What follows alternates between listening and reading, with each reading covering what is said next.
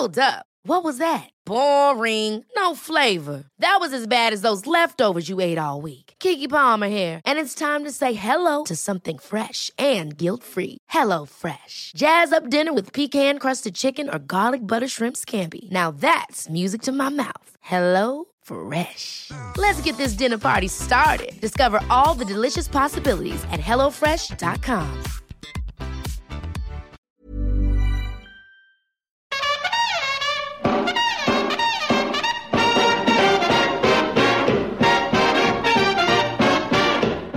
buenas, amigas y amigos. Bienvenidas, bienvenidos una semana más al podcast Reload, programa sobre videojuegos que hacemos desde anightgames.com.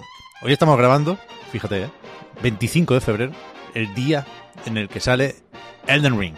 Vamos a hablar un poquitín del juego de From Software, pero no va a ser esto un especial Elden Ring, porque hemos pasado poco tiempo en las tierras intermedias. Me gusta mucho decir lo de las tierras intermedias, pero me gusta todavía más saludar a Oscar, a Marta y a Víctor. ¿Qué tal?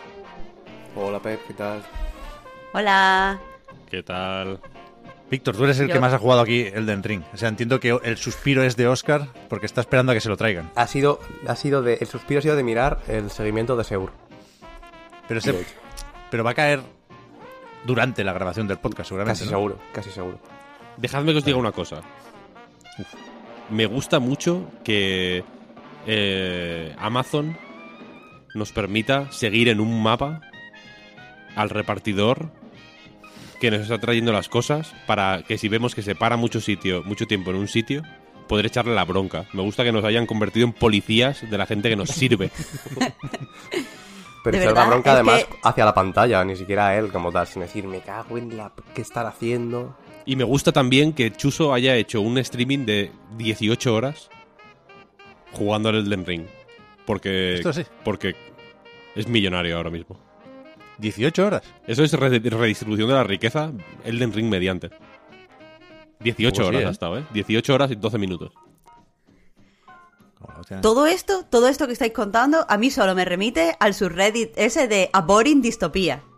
Porque en realidad es eso, estamos en una distopía eh, mm, eh, basada en la tecnología, pero es la, la distopía más puto aburrida y menos interesante de la historia. Joder, Marta, Bueno, pues déjame mal. que te hable de la guerra. que no, no- ni, la hemos, ni la hemos mencionado todavía, pero todo esto... Yo ayer estaba, yo ayer estuve, yo ayer estuve toda la tarde haciendo dos cosas. La primera fue jugar al Den Ring. Conseguí el juego un poquito antes, por eso he podido avanzar un poco más que vosotros, vaya. No he, no he sacrificado horas de sueño para esto, lo reconozco. Yo me fui a dormir a las 11 de la noche como todos los días, estaba en la cama y dormido. Eh, pero estuve toda la tarde, mm, como de cuatro y media, 5 a 10 de la noche, escuchando Radio Nacional de España, especial conflicto entre Rusia y Ucrania, y jugando al Elden Ring. Eh, Fue, fue una cosa muy jodida. Fue un- una sensación muy rara. Porque diré. eh, hablando de la guerra mientras jugaba al Elden Ring. Muy raro, muy raro, muy raro, ¿eh? Tampoco quiero centrar el programa en eso porque entiendo que no es el lugar en el que hablar eh, en profundidad de ese tema, pero, pero o sea, os prometo que, acabé aturdido Sí, sí. por el juego y por la guerra. O sea, fue una cosa O sea, increíble. Lo raro de la situación va a planear el programa, por supuesto, pero cuan- cuanto más lo explicitemos, más raro será. O sea, yo si no lo, si no lo he dicho antes era por eso, ¿eh?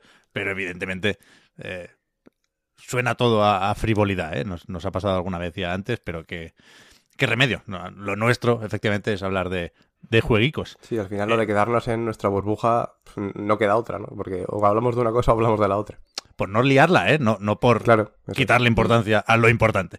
Pero... Yo, yo también quiero, quiero pensar que, o sea, yo de- desde luego sí que siento esto de estamos haciendo un poco, eh, entre comillas, el mono mientras están pasando las cosas importantes, pero también quiero pensar que, que está todo el rato informándose constantemente, como estaba Víctor ayer y yo también estaba igual, supongo que todos. Eh, al final te genera como una especie de ansiedad, como una, una fatiga mm, extraña y supongo que a- habrá gente, habrá alguien al que le venga bien eh, pues poder des- desconectar un poco tiempo co- en frivolidades que no hacen daño a nadie, porque las frivolidades hacen daño si... eh, o sea, las frivolidades son malas si hacen daño, pero al fin y al cabo que hagamos aquí un, pa- un par de bromas del Elden Ring, espero no hace daño a nadie. Eso es. Tú, Marta, te presentabas como la resistencia en eso de eh, no tenerle ganas a Elden Ring, pero entró en tu casa ayer por la tarde también el juego, ¿eh? Bueno, es que... eh, Lo- lo tienes de fondo. lo- lo que pa- Caballo, caballo Buah, de Troya. buah. Claro, porque es que es, es lo que pasa. Yo no, no a priori no, no voy a, a jugarlo por ahora. Sí que es verdad que me he ido, eh, no sé, se me ha ido a- a- abriendo un poco la mente hacia el juego. Eh, pero, pero claro, mi, mi marido, mm, que, le encantan los videojuegos, él estaba como súper tranquilo con, con el Elden Ring. Como, bueno, ya lo jugaré cuando llegue, no sé qué. Él, él es muy paciente. Pero no, no sé qué pasó, que salieron la, empezaron a salir las notas y de repente le entró como un, un fuego interior que yo nunca había visto y necesitaba el juego ya. Y ayer pues se fue a un sitio oscuro de Barcelona a conseguirlo y lo consiguió. Y, y esta mañana, o sea, yo sé que se acostó ayer tardísimo, yo me dormí mucho antes de él, y esta que él, y él esta mañana lo he visto y parece que ha dormido en un puto barril, ¿eh? Tiene una cara, tiene una cara de Elden Ring que no veas. me gusta, me gusta lo de cara de Elden Ring. Es un sin luz. Eh, claro, ahora, ahora no se puede decir hueco, ¿no? Ya, ahora somos Ahora sin somos luz. sin luz. Me parece bien. Eh, luego hablamos un poco más, luego comentamos unas breves impresiones, pero, pero, eh, antes vienen otras cositas. No porque yo quiera necesariamente, sino porque así lo pone en el guion. Volvemos a tener guion. A mí me gustó mucho el de la semana pasada, ¿eh? Y este, pues, vuelve a ser de Víctor, con lo cual me vuelve, me vuelve a gustar.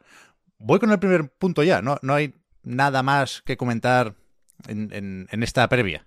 Nada más. Por mi parte, al menos, vaya. Yo creo que no, ¿no? Pues entonces, es verdad que la actualidad ha estado un poco floja.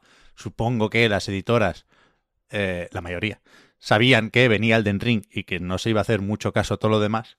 Pero el pasado fin de semana, o, o ya el lunes por la mañana, más que otra cosa, tuvimos una noticia gorda.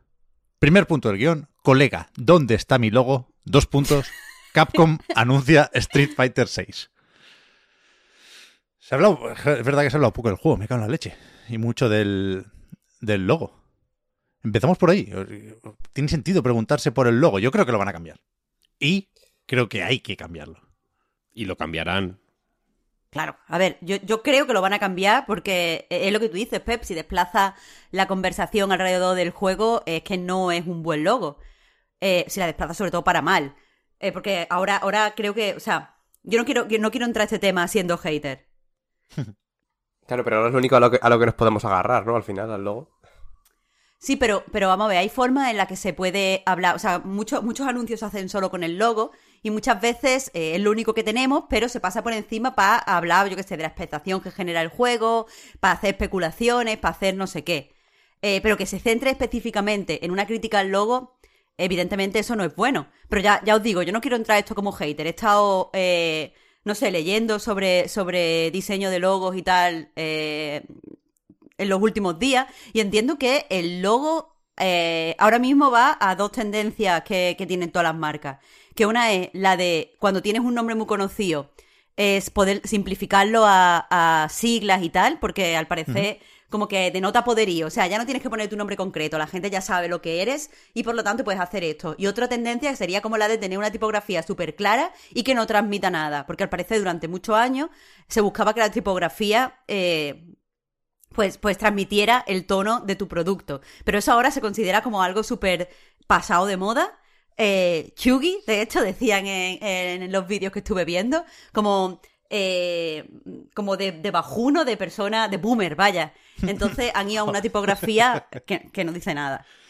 Y, y, o sea, entiendo que eso, lo, lo que ha pasado aquí, más allá de que lo compren de tal y que no lo haya diseñado no sé qué y que tenga una alteración no sé qué, aquí lo que ha pasado es que antes tenían logos muy expresivos que iban con el producto, eso está pasado de moda y han intentado eh, buscar un logo que vaya más con los tiempos, eh, en todos los sentidos, o sea, han ido a todas las modas. Y eso a ese priori tiene que ser bueno, pero les ha salido fatal. Sí, me parece muy parecido a lo que pasó con eFootball, ¿no? En realidad. El logo, el primero que salió con el primer eFootball, el que todavía no era totalmente independiente, que todavía iba con su fecha, pasó algo parecido también, también a esto, ¿no? Y la gente sobre todo lo relacionaba con el tema de de eso, de tirar al mercado más joven en general y sobre todo centrándolo en, en esports, que es de lo que Mm. más se habla en este caso Sí. también.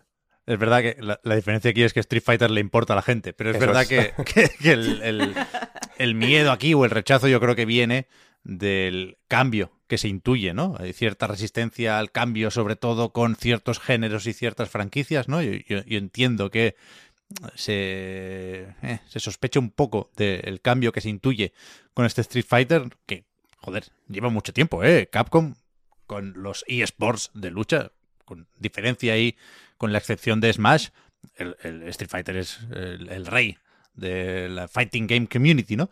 Pero que, que aquí se junta el logo con esos gráficos más realistas y más o menos sorprendentes, en mi opinión, de nuevo, para mal. Que tiene la polla gorda, que- Ryu, ¿eh? Ya, eso dicen, eso, eso- eso dicen, eso dicen. El, el cambio también que, que representa un poco Luke, que es un personaje que no gusta a nadie, y no sabemos qué hace ahí, pero ya se nos dijo, ¿eh? cuando se anunció para Street Fighter V que sería una parte importante del futuro de la saga. Entonces también me parece un anuncio muy raro, por lo que decías, Marta, porque si no vemos nada del de cómo se, se lucha, ¿no? De cómo es el juego, eh, lo que nos queda es comentar cosas que, que no deberían ser lo importante en un Street Fighter y que esta sexta entrega numerada yo creo que presenta de forma más o menos torpe. Pero creo también que quedará en anécdota cuando veamos más cosas porque me cuesta mucho pensar que vayan a hacer mal un Street Fighter. O No sea, puede, el- a ver, el no, pueden. El 5 salió mal, pero porque salió salió cojo, pero es un, es un muy Salió buen juego. aclarando, claro, literalmente salió del momento en el, en el que, en el que se lanzó, ¿no? Sí, sí.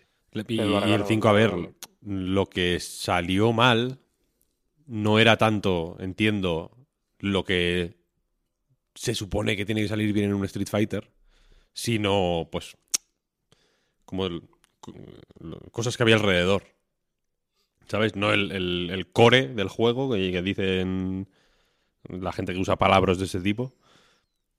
Mm, Es, es- era el que es ahora, vaya, y ahora que ya se ha ido pues eh, pul- puliendo y da- dando un poco más de forma a lo que pues a, a- a lo que la gente esperaba que fuera Street Fighter V joder mm, yo creo que poca peña ahora te puede decir que Street Fighter V mm, Arcade Edition o Championship Edition no es la última creo Hmm.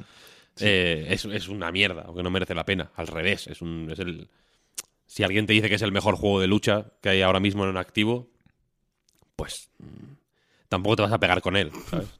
Te puede gustar, te puede gustar más el Guilty Gear o más el Smash o más lo que sea, pero joder, Street Fighter es un es el juego de lucha, evidentemente, ¿no?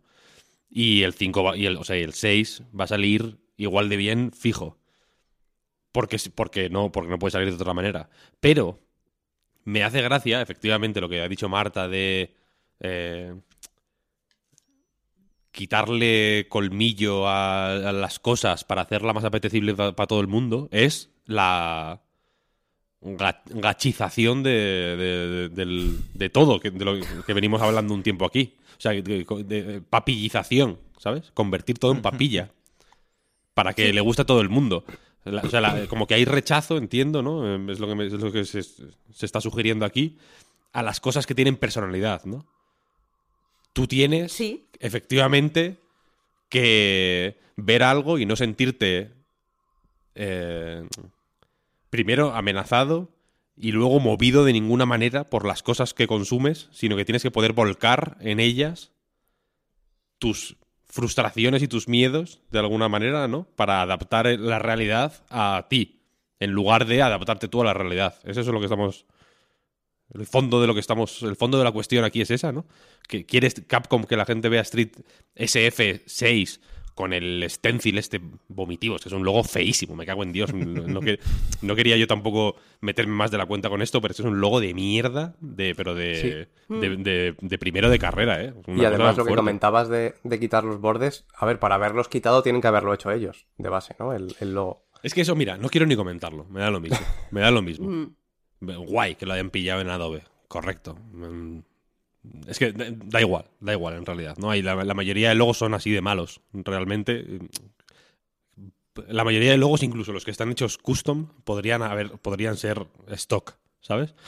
Eh, y a mí esto me, Pero vamos, que me, si, la, me si la jode. han podido pillar de stock es porque, porque es la papillización este que tú dices. Si no hubiera esta papillización, que me encanta la palabra, eh, no, no se podría coger un logo de stock. Tendría que ser todo custom porque lo que quieres reflejar es tu personalidad y quieres que la gente deteste esa personalidad. A mí esto me Lo perturba. puedes coger custom porque no quieres eso. Claro, al final esto de lo que va es de, de que no te saque, no te saque del, del juego antes de jugarlo siquiera, ¿no? Que mucha gente supongo que precisamente al ver el logo y al ver las sierras y al ver lo, lo agresivo y lo noventero, eh, pues a lo mejor ya les echa para atrás de, de primeras, ¿no? Pero ¿cómo les va a echar? Quiero decir, esto o No, no, claro. nosotros, o nosotros, Eh, eh, digo que eso es lo que creo que piensan, que piensan ellos. o nosotros, el gran público, somos tontos. O, o- o- o la peña que toma estas decisiones se piensa que somos tontos. Porque exactamente el mismo tráiler que se vio, el, o, bueno, teaser, llámalo si quieres, ¿no? Con un logo guapísimo, el recibimiento habría sido radicalmente opuesto. Nos habría dado igual que, lo- que los gráficos fueran más realistas, entre comillas, porque a ver, si ves a un ser humano como Ryu por la calle, te marchas corriendo, quiero decir, porque es una, es una cosa monstruosa. Eh, habríamos dicho, qué guapo, ¿no? El Street Fighter, pero con mega graficotes, ¿sabes? Y así, con el logo este, piensas, joder, qué miedo, ¿no? Van a hacer, van a papillizar Street Fighter. Eso es un. eh, quiero decir que han elegido mal la, la batalla, porque, porque el Street Fighter no va a salir del Evo nunca. Vamos a ser serios, ¿no? Ni ningún juego de lucha. O sea, el Street Fighter. Mira, el Smash Bros. podría tener una oportunidad de salir del Evo. Desde el Evo como una especie de plano aparte de la realidad donde ocurren como el mundo bizarro de, de C, ¿sabes? Donde está el, Batman malo y cosas así. Eh, pues el Smash, yo qué sé. Pues porque está Pac-Man, ¿no? O Mario o tal. Dices, bueno, pues podría salir de ese entorno. Pero el Street Fighter es el rey de ese, de ese país. No puede, ¿sabes? No puede, no puede dejar solos sus, sus tierras. Luego tiene sus, sus siervos, ¿no? El, pues el Tekken, el King of Fighters, que ahora lo comentaremos, el 15. Eh, pero el Street Fighter es el rey del Evo y no, y no va a salir de ahí nunca. Entonces, papillizar el, o, o hacer el, este conato de papillización, porque yo insisto que al, que al final el juego va a ser un Street Fighter de toda la vida, entiendo, ¿no? No pueden hacer. Tiene que ser un juego fuerte, con mecánicas definidas, con, ¿no? con sus combos eh, y su dominio de. O sea, su exigencia de dominio de mm, los tiempos y las secuencias de botones, etcétera, etcétera. Tiene que ser así porque si no, no es Street Fighter. No es ni SF. Ya. O sea, tienes, tienes toda la razón. Pero el problema es que, de nuevo, eh, estamos viendo todo desde el punto de vista de la gente que va, o sea, la gente que se interesa al juego, la gente que va a jugarlo, el público que, que disfruta con los videojuegos. Pero muchas veces la gente que está pagando estos juegos y los inversores y las empresas a las que quieres ofrecerle y tal, no saben de esto. Y a lo mejor queda en, en la mente de la persona que ha decidido todos estos cambios de- del logo, a lo mejor ve mm, que queda más bonito en un informe un logo como este, que parece más moderno, parece más limpio, parece más profesional, parece menos boomer, que un logo hiper noventero mm, con un degradado naranja y no sé qué. Es que, ya te digo, tú al final tienes que plantear a unos inversores, mira, dame dinero para esto, y tienen que ver que el producto es profesional y actual y que se parece a lo que ellos entienden que le interesa al público objetivo al que van. Que muchas veces no lo saben y lo hacen. mm, Yo qué sé, es que la gente, yo creo que hay mucha gente que se dedica a inversores y a productores y tal, no saben una mierda de lo que hacen y simplemente son gente que tiene dinero por defecto, pero eso es otro tema. Pero eso, eh, mm, muchas veces eso, cambia, cambias el logo porque quieres que tu marca se vea más actual y no lo haces por el propio público, sino lo haces por la gente que te, que te financia. Entonces, mm, en ese sentido, puedo, puedo entender que se haya hecho esto, aunque ya te digo, a mí tampoco me gusta ni la papillización ni el logo en sí.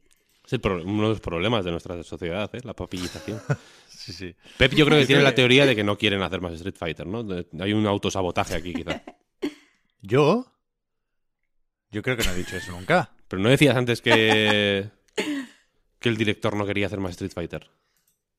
No, no, no, no, no, no, no, espérate, espérate, espérate. Ah, bueno, ahora, bueno, ahora, bueno, ahora voy a eso. ha habido aquí Vale, un- vale, una vale. confusión. Sí, sí, sí. Pero que primero iba a decir que creo que tiene un problema la franquicia, que es que, que Street Fighter 3 fue demasiado bueno. que es, una, es un problema que tienen muchas franquicias y, y no es especialmente grave en el caso de Street Fighter, porque yo creo que tanto el 4 como el 5 también estaban muy bien, pero es que, claro, como lo van sacando en recopilatorios y hostias, te pones el Street Fighter 3 y es imposible no querer volver. Es, es- un lugar feliz, ¿no?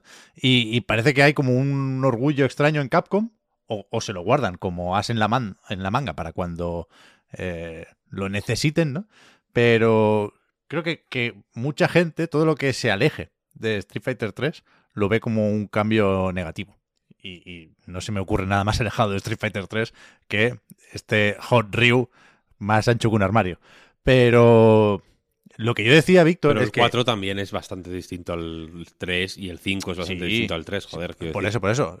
Y, y por eso costó. El bueno es el Tatsunoko versus Capcom. Pero bueno, ese es otro tema. Que.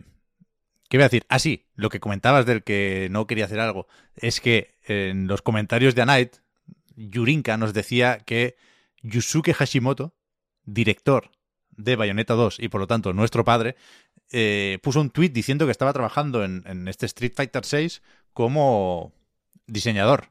Yo no sé si se sabía dónde había ido a parar este buen hombre.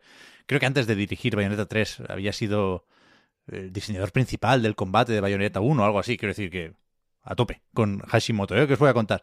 Pero que en su momento, yo no le seguí mucho la pista, pero sí recordaba que había publicado un tweet como dando a entender que quería hacer un juego nuevo, como con dragones, y lo he buscado ahora, y efectivamente publicó en 2019 una ilustración que había hecho Tatsuya Yoshikawa, que este señor había trabajado en los Breath of Fire, que, parecía eso, parecía que quería hacer como su propia Platinum de alguna forma. Y, y, y parece que eso no salió adelante, claro. O sea, era un dibujo que parecía ya entonces una declaración de intenciones y poquito más, pero me gusta eh, reencontrarme con Hashimoto, vaya, aunque sea aquí, y me sorprende que lo hayan metido a, a trabajar en Street Fighter y siendo director de Bayonetta 2 que no lo hayan metido con el Itsuno en Capcom, ¿no? Haciendo el próximo Devil May Cry o Dragon's Mm, Dogma 2 eso te iba a o decir. vete a saber.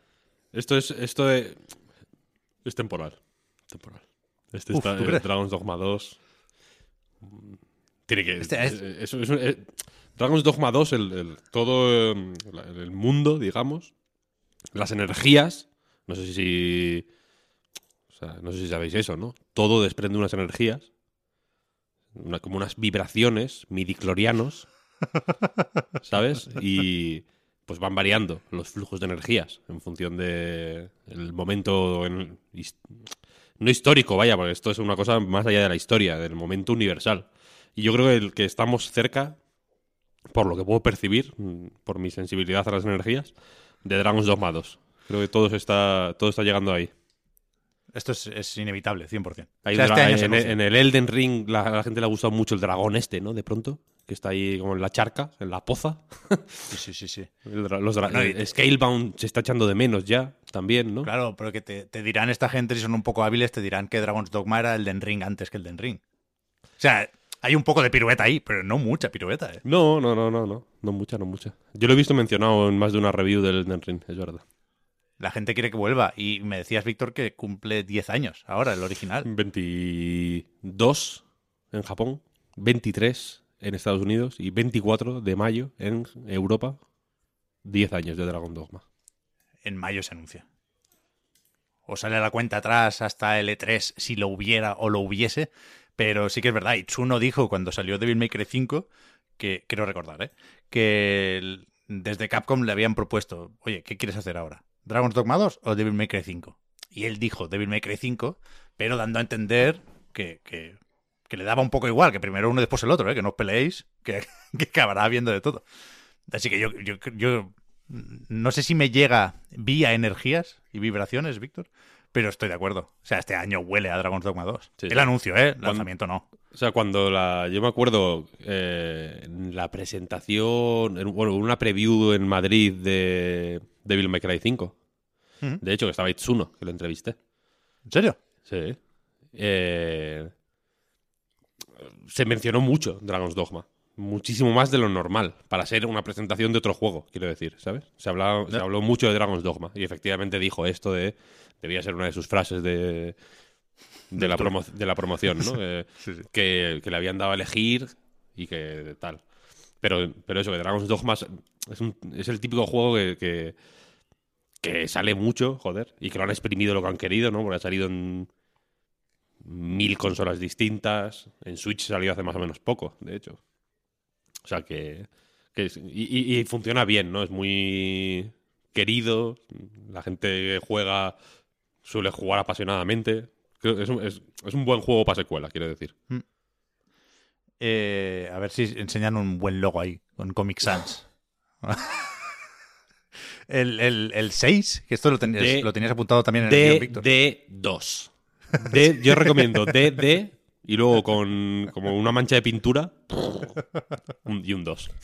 Banksy. Una gota de sangre, en ese caso. sí. El 6 es como, como un dorsal de, de una camiseta de baloncesto, un poco. Pero, pero eso iba a decir, ¿os parece bien o, o veis algún mensaje en lo de que prescindan de los números romanos? Me parece fatal a mí. Mm, Yo creo que es porque hay mucha gente en Estados Unidos que se lleva súper mal con los números romanos, ¿no? O sea, siempre que... eh, eh, vamos, no, no es nada científico esto, pero que siempre que hay algún anuncio de algo con número romano, encuentro el típico de esto en los subreddits de videojuegos de, ¿este qué, qué número es? Esto significa no sé qué, gente escribiéndolo mal y tal. Yo creo que... Joder. decir. Como discutiendo, ¿no? Como si fuera, como si fuera debatible lo que, lo que es un número romano. El- No, pero, por ejemplo, la, la gente cuando hay una V y, y palitos, la gente muchas veces pone los palitos mal. O sea, yo he visto muchas veces palito, palito, palito, V en, en Bueno. los subreddits de videojuegos y es como, perdonen. Tuvimos Black Ops palito, palito, palito, palito, ¿eh? Cuidado. Eso se- pero... al parecer eso se vale. ¿eh? Cuatro palitos al parecer. Es que, es que se vale, claro. Ahí hay una. Ah, Yo estoy. hay un eso vacío. lo hablamos. Eh, es Eso verdad, que lo son... hablamos. lo- Lo hablamos, lo hablamos. Yo soy anti cuatro palitos, honestamente. Sí. Pero por lo visto, eh, ya los antiguos romanos, en, en- en- anta- en antaño, en la época de antaño, se podía escri- eh, escribían I, V, para decir cuatro, pero palito, palito, palito, palito era más. O sea, IV era la forma Fishna. Y, y, la- Claro. y era, estaba más extendido o, o era más popular o más común el palito, palito, palito, palito. Ahí hay una. Claro, es que es. Treyarch. Vamos, que gilipollas ha habido en toda la época, es que no nos vamos a sorprender ahora por eso. no, evidentemente, evidentemente. Ignorantes um, ha habido siempre y va a haber siempre. Las energías dependen de. ¿no? El flujo correcto de energías depende de ello. O Pero, sea, está bien, pero en base a que en algún momento estuvo mal y se usó mucho y ya pues se, se pero es quedó, como supongo. concreta, ¿no? Yo qué sé. pues, Como concreta, no, te exactamente. a, no te vas a poner, no vas a pegarle a, la, a tu abuela porque diga concreta, ¿sabes lo que quiero decir? No, pues bueno, Ya, pero, pero no, no vas a llamar a tu marca la cocina cro crocretra. O sea, quiero Pues decir, yo qué sé, si- tu abuela lo puede decir. Pues igual de pronto, ¿sabes? Le Es un, puedes dar es un buen, es un buen nombre para un bar, ¿eh? concreta. Sí, la, bueno. co- la concreta. Eso tiene que estar, claro. En gracia. Que- Esto, yo eh, voy a confesar una cosa. Mientras hacía los, las cartelas del vídeo del de la semana pasada, del reload, estaba todo el rato pensando en meter erratas, como hablamos para eh, aumentar el engagement. El engagement. Y no me atreví, no me atreví. Me pareció que no, por unos clics no, no me merecía la pena. Pero concreta sí que lo pondría, fíjate. Concreta está en la RAE, además, quiero decir, no es una... Sí, sí. Pero porque se consideró que era una batalla perdida. Pero, joder, yo creo que los números romanos son problemáticos y quedan muy feos a partir del 8. Pero un Street Fighter V palito Bueno, y X. podría haber entrado muy bien, ¿eh? Claro, A la, la X queda que es- bien. uh, O sea, claro, palito X el 8 queda en bien. concreto. Palito X me queda bien. Mira, yo os digo una cosa. Si, nos- si estamos. Si, si el. Si VI. O sea, si el 6 os parece jodido. imagi- En Reddit va a haber bajas civiles cuando salga el Final Fantasy XVI. No van a poder ahí. Bueno, claro, No van a poder, no van a poder. El 18, eso sí que va a ser increíble. Uf, pero- Es que ahí hay. Uf, el 18 lo van a cambiar. Le van a poner un 1 y un Ese va a 8. ser no- subnombre, sí. Sí. Bueno, también. Y va a ser el Fortnite, ¿no? Va a ser un Battle Royale. para, para para llegar a un público más amplio. Es que nos hemos dado cuenta de que. Hostia, no he jugado al, al- ¿Cómo es este? El First Soldier, el Battle Royale de Final Fantasy VII. Yo quiero jugar a esta mierda. ¿Un Battle Royale de Final Fantasy VII? Sí, Bueno, del móvil, la claro. rondita esta que hicieron de anuncios que sacaron también la versión para móviles. Lleva un tiempo, lleva un tiempo ahí, sí. Me voy, eh, me voy. Me salgo de la llamada. me, voy, me voy a jugar al Elden Ring que, que no me paráis de dar disgustos, madre mía.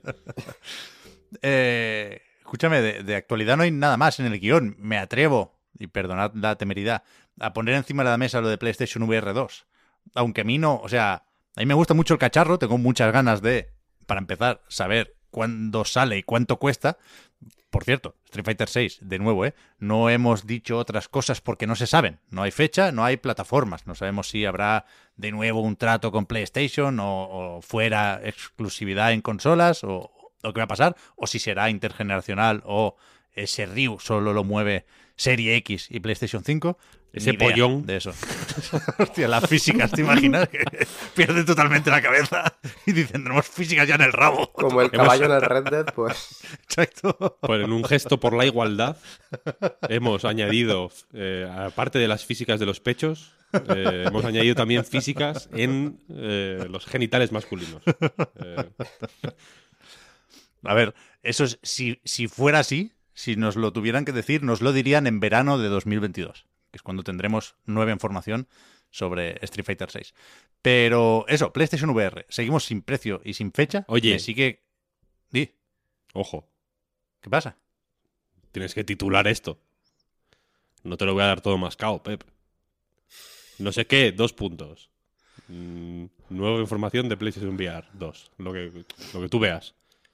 Eh, claro, esto es difícil de... Pero si se escribe la cartela se va a entender. Mis ojos, ¿sabes? Cuando se escribe mal ojos con H y con G. Mis ojos, dos puntos. Así es PlayStation VR 2. Me gusta, me gusta. Perfecto, perfecto. Entonces yo estoy a tope con esto, pero es que no puedo venirme arriba porque me falta la información clave y porque claramente Sony la, la está secuestrando esa información, ¿no? Nos está dando las cosas a poquito de una forma que ya es ridícula. Quiero decir, entiendo cuando se anunciaron las especificaciones y se enseñó solo el mando, que entonces era negro, ahora es un poco blanco también, me gusta. Luego el, el logo del CES, eso es lo más criminal, el, logo o el nombre. Ahí le metieron el Horizon Call of the Mountain. Bueno, va.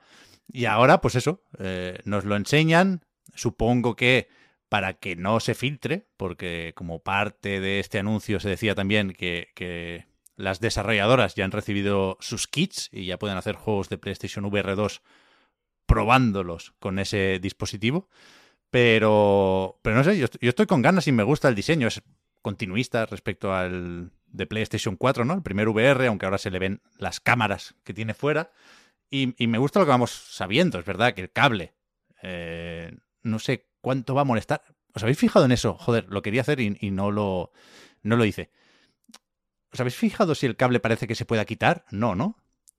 no, creo que no se ve exactamente la conexión entre el cable y el casco. Creo que no se ve ninguna foto con Quitar de como de que haya un. O sea, de que haya. De que sea un cable USB a USB-C y que uno se enganche. Eso en es, el que se casco puede y- enchufar, ¿no? Se refiere. Ah, Exacto. No lo sé, no lo sé. Yo, yo creo que no, yo creo que es como el cable, vaya ejemplo, ¿eh? se me ha ocurrido ahora, para enchufar el, el secador, ¿sabes? O sea, como la mayoría de cables de alimentación no, no Ah. puedes quitarlos de, de la parte del aparato. Lo digo porque si fuera USB-C con dos extremos, quedaría la puerta un poco abierta a que se las ingeniaran en el futuro de alguna forma para hacer algo inalámbrico. Pero yo creo que no, que no, que hay que perder esa esperanza que, que yo retenía viendo lo que, lo que ha hecho Facebook con, o Meta, con el Oculus Quest 2. Pero no, no me parece mal. Desde el primer momento dije que, que un, un cable solo me parece aceptable si, por supuesto, la experiencia y el catálogo eh, merecen la pena, ¿no? Pero, pero no sé, me gusta eso, me gusta lo que han dicho de la ventilación para que no se empañen las lentes, me gusta que se puedan separar las lentes, o sea, vamos sabiendo más cosas y vamos viendo más cosas de PlayStation VR 2 y no hay, como decís ahora los jóvenes, red flags, ¿no? No hay, no hay nada que me parezca que se pueda señalar muy claramente, decir, mira, aquí la habéis cagado y, y por esto os la vais a pegar. Le han puesto hasta la texturilla de los simbolitos, como en el DualSense. Sí, lo aclararon ahí al final del comunicado. Sí, sí. A ver, luego va a costar 500 pavos y nos vamos a llevar una buena hostia, ¿eh? Pero yo estoy con ganas. Me, me apetece mucho insistir con la realidad virtual. pero no puedo decir mucho más. Yo estoy un poco fuera, no, la he- no me he metido nunca mucho en la realidad virtual, más allá de haber probado el Oculus Quest 2. Y de hecho, de probarlo, creo que lo comenté en un reload, lo probé con el Beat Saber y, y pensé en comprármelo solo por, la, por el, el feeling, ¿no? Dirás. Con el Beat Saber, es una cosa bastante loca. Eh, sobre todo la primera vez que lo pruebas. Pero es que aquí eh, sigue echando para atrás no saber un poco ni siquiera qué juegos va- van a salir, ¿no? Se habla todavía, se sigue comentando la posibilidad, a ver si, si viene con el Alex. Si viene con el Alex, Mm. me, Sí. lo, me lo pienso mucho más hacerlo, fuerte. hay que Pero hacerlo. Sí, sí, sí. Hay que hacerlo. Dudo, personalmente dudo que Valve saque a Alex de PC. Mm, Lo dudo. Ellos han, ellos han dicho que. Se, se han mostrado. Ellos se han mostrado medio receptivos, ¿eh? Eh, Valve siempre ha dicho que ellos quieren que más gente descubra la realidad virtual. Y le- les da igual cómo. Por eso Alex se puede jugar en cualquier cacharro, ¿no? No solo en los index de Valve. Y. No sé, los, los rumores y las habladurías apuntaban hacia la posibilidad de que estuviera en PlayStation 5. Pero no, no lo sé. Yo sigo diciendo lo que llevo unos meses pensando. Que si no es así, si no existe ya un Half-Life Alyx de PlayStation 5, tiene que ser una prioridad absoluta para los encargados de esto en Sony. Es decir, si hay que cancelar el Call of the Mountain para que salga el Alyx, pues se hace. Sería, sería, sería empezar con muy mal pie. No, no tener un Alyx Mm. ahí. No sé. Estoy viendo el cable, ¿eh? He hecho el zoom ahora. Y Sí, tiene, tiene un pequeño... tengo dudas. Yo también lo- me lo he puesto para verlo así. tiene el trenzado, Eso es, tiene tiene, el, el trenzado. el trenzado este de esto está pegado, pero al mismo tiempo se, se intuye la sombra de la conexión. Hablando de Valve, eh, lo de la Steam Deck, que ya está, ¿no? Marta ya... Las energías de la Steam Deck ya están llegando hacia su casa, un A poco. partir de ahí se mandan los, En los realidad, emails. Eso es. Eh, Puedo, confirmar que todavía no me ha llegado un email. Estoy ya sufriendo. Yo me he levantado esta mañana y es lo primero que he pensado. Que ojalá, ojalá la gente cancele y me toque, tío. No que digan, "Va, pf, estando como están las cosas en el mundo, yo no quiero esta mierda. Y, y que llegue para ti. Claro, o, o yo que sé, que diga, em, yo pensaba que me iba a venir bien hace unos meses, pero ahora por lo que sea, pues no me puede venir bien. Yo no quiero desea- desearle desgracia a nadie. O, o simplemente que digan, bueno, es que ahora quiero jugar otras cosas, me he comprado una Play 5, pues ole, que disfrute de su Play 5 y para mí la, la Deck. Eso es. Que puede, o sea, no le deseo mal a nadie, pero ojalá no la puedan comprar y me toque. Yo quería comentar que han puesto una web en Valve, o sea, en Steam, en la, en la página de Steam, hay una. mm, como una zona para ver cómo de compatible es tu biblioteca con Steam Deck. Que te organiza los juegos según eh, compatibilidad total o jugable o no compatible, ¿no? En las tres categorías estas que hay. Y. Fíjate qué cabrones son, cómo me tienen calado. Gabe Newell, que me metí para ver cuáles o sea, para ver nada en realidad. Me metí para, pues bueno, por, por meterme, por ver cómo era, porque en realidad me la pela un poco. Y en la parte de compatibles, los verificados estos, perdón, me salía el primero, Disco Elysium. El segundo o el tercero, Spelunky 2. En, en la segunda fila me salían Vanquish y Wonderful 101. En la tercera me salía el Bayonetta. En la cuarta me salía el Metal Gear Rising. O sea, me salían como, como seis juegos de Platinum de pronto ahí en la. Todos los que tengo de Platinum en, en Steam me salían en, en la. O sea, yo tengo como 1500 juegos en, en- en Steam, quiero decir, una cantidad absurda totalmente, ¿no? Y, y en esta en esta página te destacan como, yo qué sé, mm, 15, como mucho, o menos, no lo sé. Y, y solo me salían los juegos que más me gustan del mundo. Hombre, irá por horas esto, claro. No porque me salía, listos. me salía el Hades también, por ejemplo, y el Hades he jugado en Steam, igual he Ah. jugado 30 minutos. vaya. Hostia, pues sí que hay un trabajo ahí, ¿eh? Y el Wonderful 101 en Steam me he jugado, pff, yo qué sé, una hora con algo. Imagínate. O sea que los cabrones han dicho, este. y- bueno, y, y- y todos en realidad, menos el Vanquish, que sí que he jugado más en PC, eh, y, el, y el Metal Gear Rising. A Bayonetta tampoco jugué muchísimo.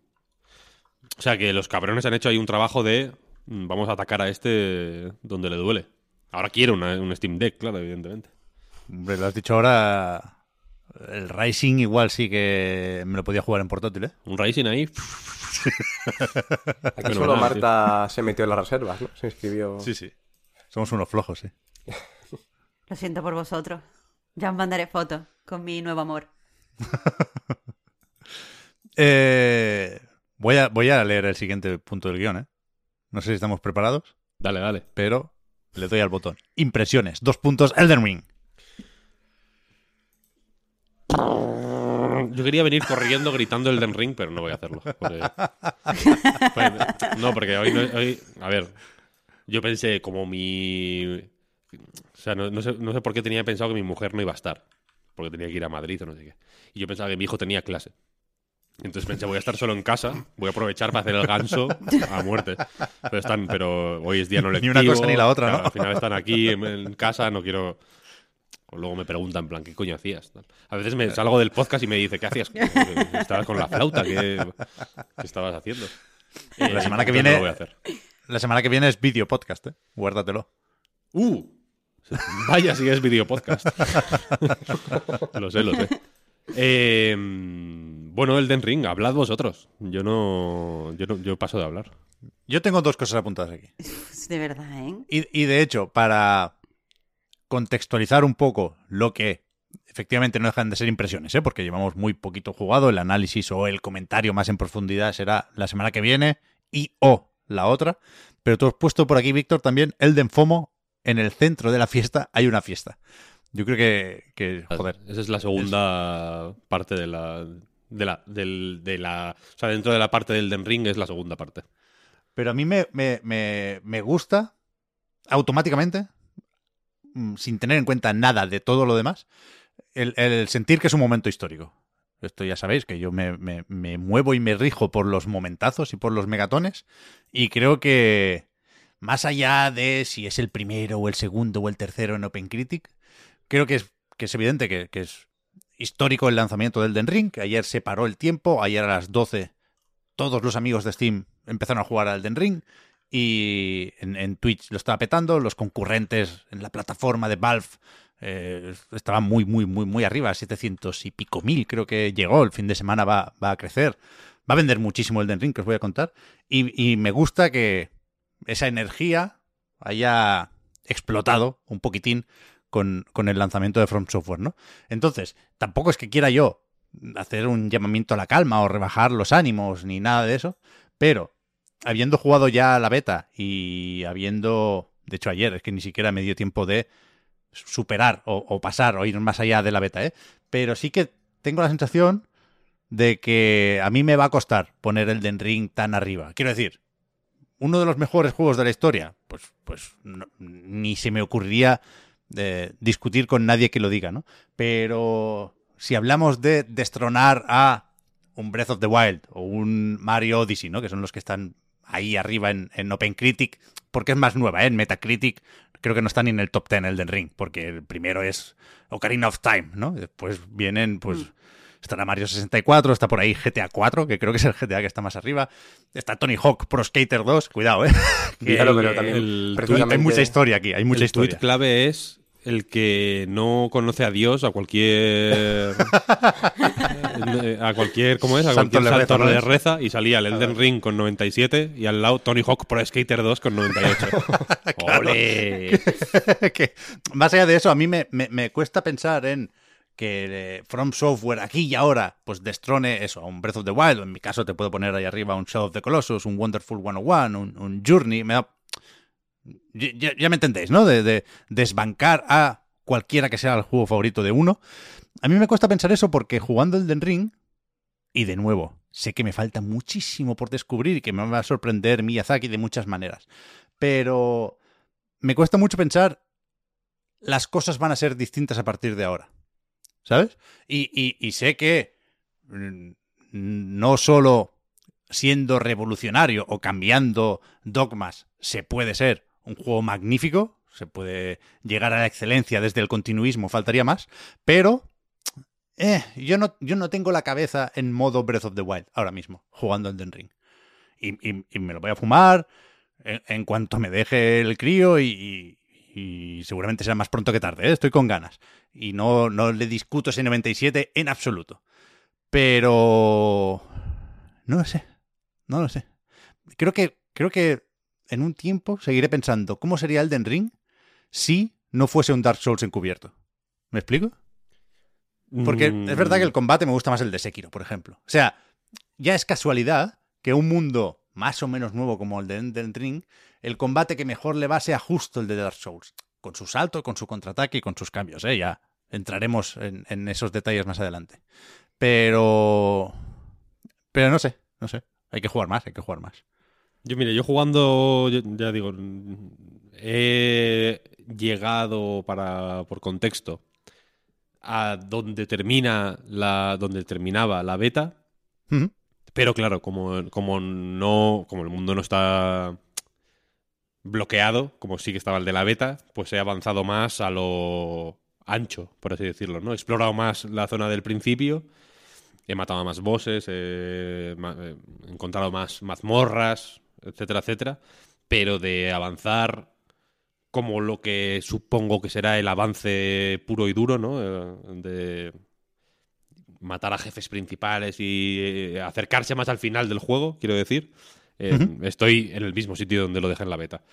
Y una sensación que yo he tenido es que eh, Elden Ring, más que Dark Souls 4, per se, que evidentemente tiene mucho de Dark Souls y tiene mucho de Bloodborne y tiene algo de Sekiro también y tiene... eh, mm, Obviamente es, es como una especie de culminación, ¿no? Y, y Sí. coge lo que tiene que coger de cada uno, mm, porque tiene algo del Dark Souls 3, tiene algo del Dark Souls 2, tiene algo de, eh, de Bloodborne. Si, si no mecánicamente, sí en el diseño de las mazmorras, por ejemplo, en, en cómo juega con la oscuridad de otra forma con- y con la antorcha de una forma más explícita que en, que en los Souls y tal. Eh, la, la postura, por ejemplo, no, pues no es tan crucial y ni tan omnipresente como en Sekiro, pero desde luego tiene una importancia mucho mayor Sí. que, en, que en el Dark Souls 3, por ejemplo. Sí, sí. Eh, por eso, más que Dark Souls, más que eh, haberme parecido Dark Souls 4, me parece más como si Miyazaki, o quien corresponda en este caso, hubiera diseñado Dark Souls 4, 5 y 6. seguidos. Y, y lo- y el documento de diseño, digamos, los, los- de los tres juegos, los imprime, ¿no? Y los coge y dice, bueno, se los voy a llevar al equipo Lo- para que lo los veamos. No, no, no, pero sin grapar. Ah, vale. Las hojas sueltas. Vale, vale. Y entonces va con el taco de hojas, ¿no? 300 hojas, 100 hojas por cada documento de diseño. Y por el camino, por las oficinas, se tropieza y se cae. Ah, claro. Y se caen todas las hojas, me cago en Dios.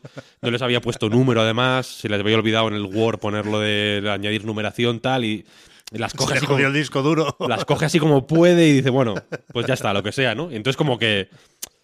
eh, son de pronto muchos juegos.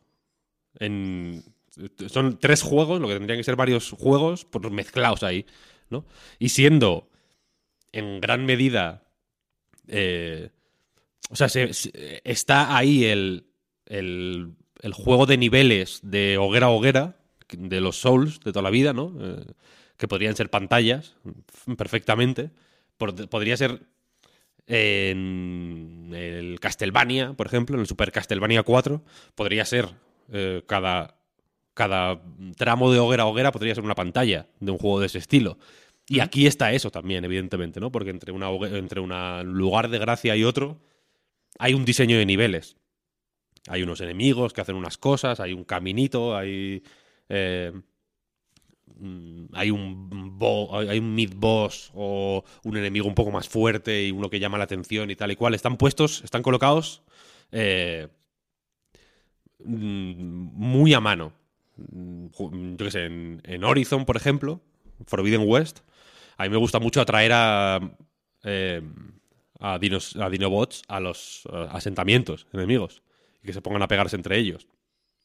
Es algo que ocurre de forma orgánica de vez en cuando, ¿no? O, o la- esta historia que comentamos del Far Cry 6 del... No me acuerdo si era un toro o algo así, o un elefante o algo así, ¿no? Es- esta- este momento loco. Estos momentos emergentes, lo- eh, los mundos abiertos suelen dar lugar a ellos porque, pues bueno, los sistemas están pensados para interactuar entre ellos, pero en este no, en realidad, ¿sabes? Ocurre a veces, puedes mm, atraer a un gigante para que vaya no sé dónde, donde hay un grupo de enemigos y que los mate y tal, pero no está pensado para ello. Sigue siendo un juego de diseño de niveles, ¿sabes? De, de vale, este de aquí a aquí, este tramo del, del mapa, eh, que podría ser un pasillo, como son la mayoría de niveles de los Souls, en realidad, porque aunque yo que sea en Orlondo, por ejemplo, es una eh, zona súper tocha, si te fijas en realidad, Anorlondo es como Dios, wow, Anorlondo, ¿no? Es como una eh, cosa majestuosa, gigantesca, tal, pero tú recorres muy poquito, en realidad, de Anorlondo y, y cuando lo recorres, lo recorres como por fuera incluso, ¿no? Hay mil ventanas, o sea, sabes que dentro tiene que haber algo, pero tú estás andando como por la fachada, por donde están los... Típica zona de Arnold Londo que están los mm, tíos que te tiran ahí las flechas estas de, dra- de dragón gigantes y tal. Tú no ves lo que hay dentro. Y, cuando de pronto hay una apertura tal, pues está una catedral y tal, y, pero no hay... No, no es muy intrincado, es un espacio grande con X enemigos y ya, pero eh, los Souls siempre han jugado mucho a esto, ¿no? A, estás recorriendo alrededor del sitio. Y, y aquí, evidentemente, o sea, y, y es- recorres el alrededor del sitio y los tramos, pues son un pasillo. Eh, yo sé, en el Bloodborne, la eh, lámpara de la frontera de la. No, la frontera de la pesadilla. De la pesadilla de Mensis. eh, ju- justo abajo de. Cuando ya has pasado el tramo donde te joden ahí con la con el frenesí, el, el cerebro y tal, eh, que hay unos gigantes que tiran piedras y tal, hay una lámpara y subes arriba por una jaula y luego hay un tramo súper eh, lineal, que hay unas sombras de Yarnam de estas, hay un par de cerdos y tal. Eso es una pantalla del Ghosts and Goblins, quiero decir, ¿sabes? O sea, es una... eh, integrado de una forma mucho más orgánica y mucho más diegética en pues en el, en el gran mapa de Bloodborne, pero es un nivel, quiero decir, ¿sabes? Está pensado, está equilibrado como un nivel individual, no como una, una ama- amalgama de sistemas que tengan que chocar entre ellos. Y en el Elden Ring, que por lo demás, al ser mundo abierto, podría ser. podría tirar más por ese lado. eh, me mola que no, en realidad. Que, que siga habiendo un diseño de niveles específico, ¿sabes? Y vas de tal hoguera a tal hoguera, lo voy a llamar hogueras. En lugar de gracia es un poco más largo y me, gusta más hoguera. De tal hoguera a tal hoguera, hay un enemigo sentado eh, examinando un cadáver aquí. Hay un, enemigo que hace guardia de aquí a allá. Aquí hay otro que está mirando no sé qué. Aquí hay otro que tiene una trompeta. O sea, una tr- como que ya para llamar la atención de los demás. Aquí. Y es ese nivel. ¿Sabes lo que quiero decir? Son más pequeñitos, en realidad. Suelen ser más. eh, hay más hogueras, hay muchas más hogueras. Hay, los, desafíos individuales son más. eh, no sé cómo decirlo, más. eh, más asumibles o más o menos eh, intensivos a nivel de tiempo, pero son desafíos individuales. Y el juego es así. Muchos, de momento. Y, y lo más flipante y lo, lo que más me ha encantado es que están por, por todos los lados. Da igual para qué lado vayas, que no hay. Por lo general zonas vacías, ¿sabes? Y que y, y de- y al menos de momento, vaya, mm, es- ha sido constante la sensación de eh, estoy jugando a, a- a muchos niveles. Están todos, han chocado aquí. Esta- es- eh, la sensación de, de, un juego hecho a mano, ¿sabes? De, de un juego diseñado o de gran mapa diseñado a mano para que pues eh, todo funcione de una forma hiper precisa, eh, me, me ha encantado. Dicho esto, yo tengo cierto miedo de que este nivel de intensidad sea demasiado para un mundo abierto. ¿Sabes? Porque en el Horizon, volviendo al. Hablo mucho del Horizon, pero porque también me he estado intentando sacar el platino, entonces lo tengo ahí un poco como. Como en el fondo de la cabeza siempre. Jugando al Elden Ring, fun fact, le doy todo el rato al, al gatillo. O sea, al, al stick derecho. Como para. Al foco. Sí, para que me diga dónde están los objetos. Estoy todo el rato como dándole. y Esto no vale para nada. Eh, en el Horizon hay muchas partes del juego y, una, y uno de sus valores, de hecho, es. eh, hay muchas partes que no haces nada en realidad, ¿sabes? Que simplemente ir para allá, ir para acá, es expresarte eh, dentro del mundo, ¿sabes? De, de alguna forma. Ponerte tú ciertos objetivos. Y el Elden Ring, al, al ser tan estricto, eh, es agotador también. O sea, es un juego, es un juego agotador. El nivel de. eh, El, el nivel de intensidad es, de- es muy, muy, muy, muy alto. Yo temo, mi, por ejemplo, mi, mi cuñado, el hermano de mi mujer, eh, pues, se, se está jugando el Dying Light 2, tiene un PC de gama más o menos alta. O sea, quiero decir que es una persona que, que, que aficionado a los videojuegos también. Y. Y claro, ahora, ahora está con el Elden Ring. O sea, está, está pensando en el Elden Ring, ¿no? Hostia, porque ha visto las notas y tal y cual. eh, ha sido como, que es el, dicen que es el mejor juego de la historia, no sé qué. Él, él no juega a ningún Souls, nunca. Me preguntaba esto que es como el de Witcher 3, un poco. Uf, y yo, bueno. no exactamente. Creo que mucha peña se va a chocar con un muro ahí que, que va a ser. mm, que se pueden hacer daño, ¿eh? Pero eso es lo que toca. Quiero decir, a, a eso tienen que aspirar From Software y Bandai Namco en, en este caso, ¿eh? A mí no me, no me parece mal eso. Y, y- y todo el mundo se chocó con un Souls en algún momento. Y hay que, hay que empezar a aprender a quererlos por ahí. Pero es, pero es verdad, yo, yo tengo la duda, Víctor, de... He, leído algunos análisis por encima, ¿eh? pero no he tenido tiempo, perdonad, de mm, pararme mucho en la opinión de los demás.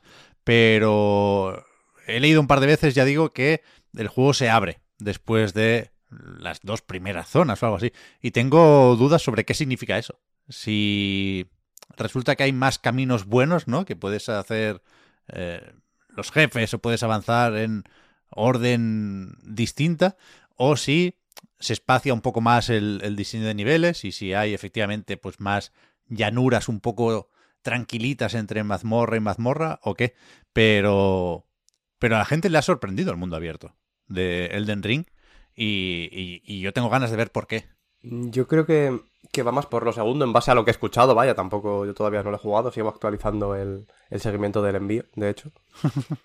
Pero eh, la gente, sobre todo, lo que, lo que más he visto, ya digo, es que comentaban que las primeras horas, sobre todo, son las más abrumadoras, ¿no? En el sentido de lo grande que es y lo mucho que hay que hacer, pero eh, luego se ve que no tanto, ¿no? Que, que precisamente esa sensación se alivia un poco, así que mm, a lo mejor tira más por porque se abre en el buen sentido, ¿no? No, no de más cosas que se te echen encima. O sea, yo creo que sin duda tienen que tenerlo en cuenta eso. Los de From Software que nadie conoce mejor que ellos, ¿no? Esta fórmula y... Sí, y esta gente sabe mantener bien el ritmo y variarlo cuando lo tienen que variar. Claro, y, y aunque es verdad que cada vez hay más fans de los Souls, ¿no? También en las redacciones de los medios y por lo tanto cada vez es más fácil asignarle el análisis del Den Ring a alguien que le tiene muchas ganas, sabe muy bien de qué va esto, se va a encallar menos que cuando jugó el primer Dark Souls. Más allá de eso, la, la, la, la reacción ha sido tan, tan, tan unánime que tiene por huevos eh, el juego que tener en cuenta varias sensibilidades, ¿no? En ese sentido. No creo que sea tan, tan, tan abrumador todo el rato, efectivamente. Pero bueno, ya lo iremos viendo, ¿eh? Yo, para registrar un poco el viaje, Víctor, te quería preguntar, ¿tú has encontrado al oso ya? No. No, no. Yo es que me intenté ir a por el oso, no, no sé por qué, es que no salía en la beta uno de esos que intentó saltarse y consiguió saltarse las paredes invisibles. No llegó al oso ya. A mí me, me sonaba, no sé por qué, que está como al principio del juego, cuando sales al necrolimbo tirando para atrás. Entonces me fui ahí, me perdí un poco y acabé donde el famoso dragón, ese medio pantano, ¿no? Que hemos visto muchas veces. Eh, y, y yo juraría que ahí en la beta encontré como un... Creo que era una daga. Y ayer, rebuscando por ahí, me metí en una especie de ruina, abrí un cofre y eh, era una trampa. Pero no, no el clásico cofre que te come, sino que salió como un humo del cofre y, entiendo que se durmió mi personaje y apareció en unas putas minas. y no sé salir de esas minas. O sea, hay como. hay como un- un- unas cucarachas, un- unas personas medio cucas que me hacen la puta vida imposible. Tampoco lo intenté muchísimo, ¿eh? A la media hora me fui a dormir porque, porque ya tocaba. Y. o intentar dormir. Y. Y joder. Esa es mi crónica de, de momento. No sé cómo salir de ahí. O sea, lo intuyo, pero la primera en la frente, ¿no? Como se suele decir, me, me- me hubiera gustado explorar un poco más la parte inicial del juego antes de, de que me encerraran en esas minas, pero, por supuesto, ¿eh? Eh, eh, esta parte imprevisible y sorprendente es la gracia del, del asunto. Ya, ya veré cómo salgo de ahí. Hombre, eso puede ser como más o menos como en Bloodborne cuando te cuando te pilla el hombre del saco. Seguro, seguro. sí, puede sí, no- pasar en un momento u otro. que seguramente tengo que. O sea, primero, no son tan tan difíciles las cucarachas, ¿eh? Con el contraataque se les rompe efectivamente la postura más o menos fácil. Pero medio me fui corriendo por ahí, pum, pum, y, y acabé llegando a un jefe. Que ni Mm. de coña me lo puedo matar. Entonces creo que hay que ir por otra parte de, de la gruta. Pero bueno, Em, yo tengo una preguntilla para los dos. Supongo que me, a lo mejor me sabe contestar más Víctor, que ha jugado un poquito más. Que también en varias impresiones que he visto, aunque no he querido mirar mucho en general. Sobre todo, creo que lo vi de Jason Schreier, lo, lo comentó, lo comentó hace poco. Mm. El tema de estar apuntando con, un, con una libreta lo que va pasando, ¿no? Y lo- las cosas que te vas dejando atrás, los NPCs. Como que es especialmente útil en, en este juego. ¿Eso vosotros lo veis así? O sea, ¿lo veis sentido como que hace falta apuntarlo porque si no es así de inabarcable que si no te lo apuntas no, no te acuerdas luego? O sea, este- est- esto yo creo que se aplica también a los Souls, en realidad. Quiero decir, en el sentido de que no hay. O sea, lo, lo chocante, más que otra cosa, es que no hay una. un registro de misiones, ¿sabes? eso es. No hablas con un tío y de pronto pone. mm, misión Ir a activa. este sitio, ¿no? Tal, hacer. O, o, aunque no te marque hacia dónde tienes que ir, no, no sabes qué tienes abierto. Yo me encontré con un personaje que me dijo. eh, ¿Has visto a una chica que se llama no sé qué? Es mi, es mi doncella, y, pero tiene la manía de escaparse. Si la ves, dile que la estoy buscando, tal. Y luego otro me dijo, eh, si encuentras no sé qué, por favor, ven a decírmelo, ven a avisarme, tal, no sé, no sé cuál. Y ahí me acordé de Schreier, de hecho, y pe- pensé en apuntármelo, no lo hice. Y ahora si de pronto, si de pronto coincide que me encuentro con alguna de estas cosas y, y me, y me acuerdo de hacer la side quest, pues igual avanzo. Pero en ese sentido son como las de los Souls, ¿sabes? Que, que pues que mm, encuentras a tal, hablas con cual, no sé, igual hasta te las puedes saltar. Yo creo que en el Dark Souls en el Dark Souls 3 hay uno que son como un tío que no habla y una tía, ¿no? Sí. Eh, Una side quest, que yo creo que ahí hay un momento que te la que si no después del boss este que es como el esqueleto gigante. O antes o justo antes, ¿no? Que puedes bajar al Sí, que, hay, que está el puente, que puedes romperlo. el lago este de lava, ¿no? Se llama o algo así. Sí. Eh, creo que, que ahí es donde. No sé si acaba ahí su, su quest, pero creo que ahí es No, no, donde- esa quest creo que es, de, de- es bastante importante al, al final. Ahí matas al tío, ¿no? Que se ha vuelto como loco. Y está la tía Eso es, como está en una cueva, eh, al lado del, del foso ese. sí. Yo ahí entiendo que si no bajas ahí, que no hace falta bajar para nada. De hecho, de, mm, o sea, de hecho está pensado yo creo para que no bajes, para acojonar un poco, porque hay un demonio de estos ahí súper tochos justo en la entrada. Sí, el gusano que va saliendo de... No, no, no, no, no, un demonio de un demonio de demonio. Ah, vale. y, luego, vale. y luego ya está, pues las- eh, el gusano ese y toda, la, y toda la virgen, que es complicadísimo. Eh, pero yo creo que si no, que si te saltas eso, pues la quest se queda ahí, ¿sabes? Y, y ya está. Y la cagaste. Aquí es un poco, aquí es un poco así. No lo veo tan distinto en ese sentido. O sea, el énfasis está un poco, entiendo, en que simplemente es más abierto y pues hay más posibilidad de que... Habrá más NPCs, claro. Y Claro, llega habrá más es y que hay más posibilidades de, que, de que te los saltes. Sí, sí, sí, total. Tampoco quiero, tampoco quiero. Hay un momento en el que en el que viajas a otro sitio. Tampoco quiero hacer mucho spoiler por si alguien no quiere comérselo. Pero vas a un lugar donde de pronto hay un montón de NPCs. Y, y te hablan de mil mierdas y te. O sea, y es, y es. Y de pronto. Claro, ahí dices. joder, eh, volviendo al Horizon, en el Horizon tú vas a un pueblo y hablas con X personas y, ya, y, tiene, y se te activan cinco misiones y ahí puedes ver, pues más o menos, qué te falta por hacer, qué te había pedido no sé quién, a dónde, eh, ¿sabes? A dónde tienes que ir porque tal te dijo que no sé cuál, ¿sabes? Eh, y aquí de pronto es como, yo ya no me acuerdo, sinceramente, de, la mitad de lo que me dijeron ni de ni hostias, ¿sabes?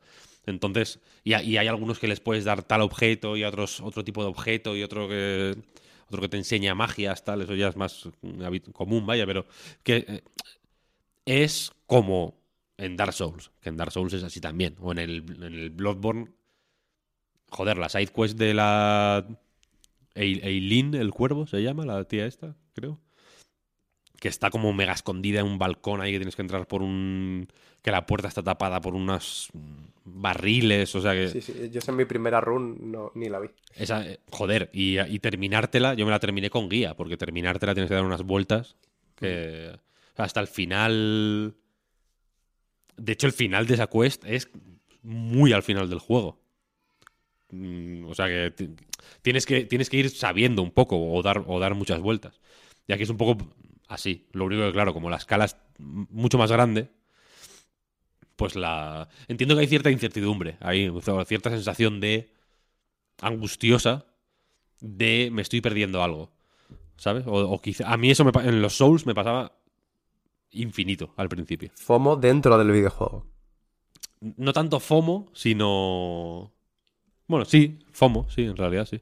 Metafomo. O sea, porque. Porque pensaba, joder. eh, o sea, no, no- y, no, y no tanto FOMO como. Sí, no por lo social, sino por el propio contenido, ¿no? Y por, y por pensar que yo estaba jugando mal, ¿sabes? De algo estoy haciendo mal porque no me empano de qué quiere esta persona que yo haga o... mm, bueno, con el Sekiro, con toda la mierda de mandar a unos a la, la clínica y otros a la catedral y no sé qué. Yo la primera partida lo hice al tuntún totalmente. o sea, ahí ya estaba un poco más eh, relajado. Y era como, mira, a donde os salga los, de los cojones y si os morís, os moristeis, ¿sabes? No me, da igual. yo, no, yo no quiero líos aquí. Y aquí igual sí que tiene un poco más este rollo. Pero eh, yo este ya lo estoy jugando como un Souls. O sea, quiero decir, no. No, es, eh, no voy a decir que no me interese la historia o que no me interese el, los personajes o el mundo del juego o lo que sea. Pero ya estoy o sea, me he puesto. ah, me he puesto un. Me he hecho un personaje feo. Me le he puesto un nombre ridículo. eh, he empezado con el garrote. Quiero decir, ya estoy en modo. eh, Reddit. Modo Redditor. ¿Sabes? Entonces. eh, simplemente digo, bueno, pues si me pierdo algo ya me lo perderé. Si me hago otra vuelta ya lo haré con guía y. Y ya está, ¿sabes? Tampoco es una cosa, creo que.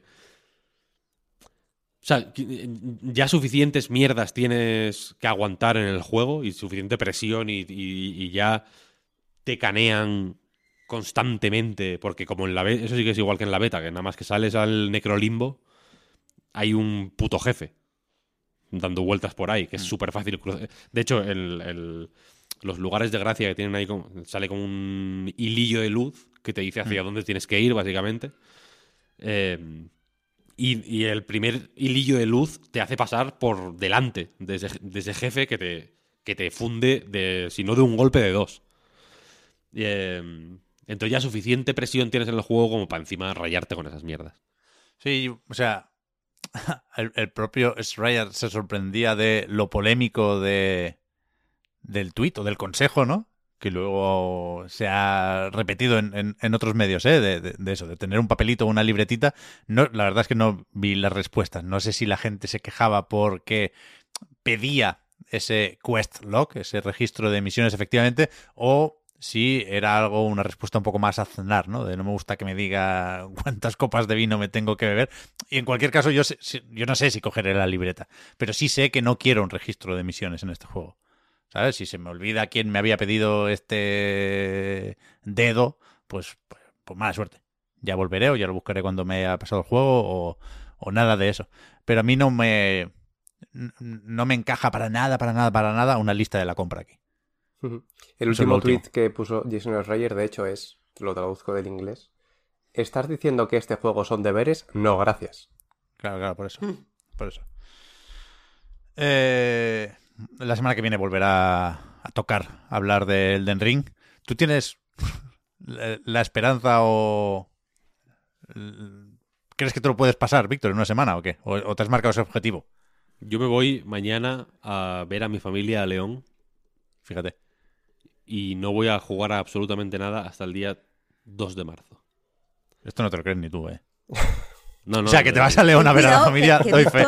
Pero A ver, quiero decir, el único... eres un hombre renacido ahora, ¿eh? El único, Víctor, el ha único que no, claro, el único que no ha, que se ha dormido a su hora y que se ha levantado a su hora y que, ¿sabes? Y que no se ha dejado mm, manipular por un jueguecito.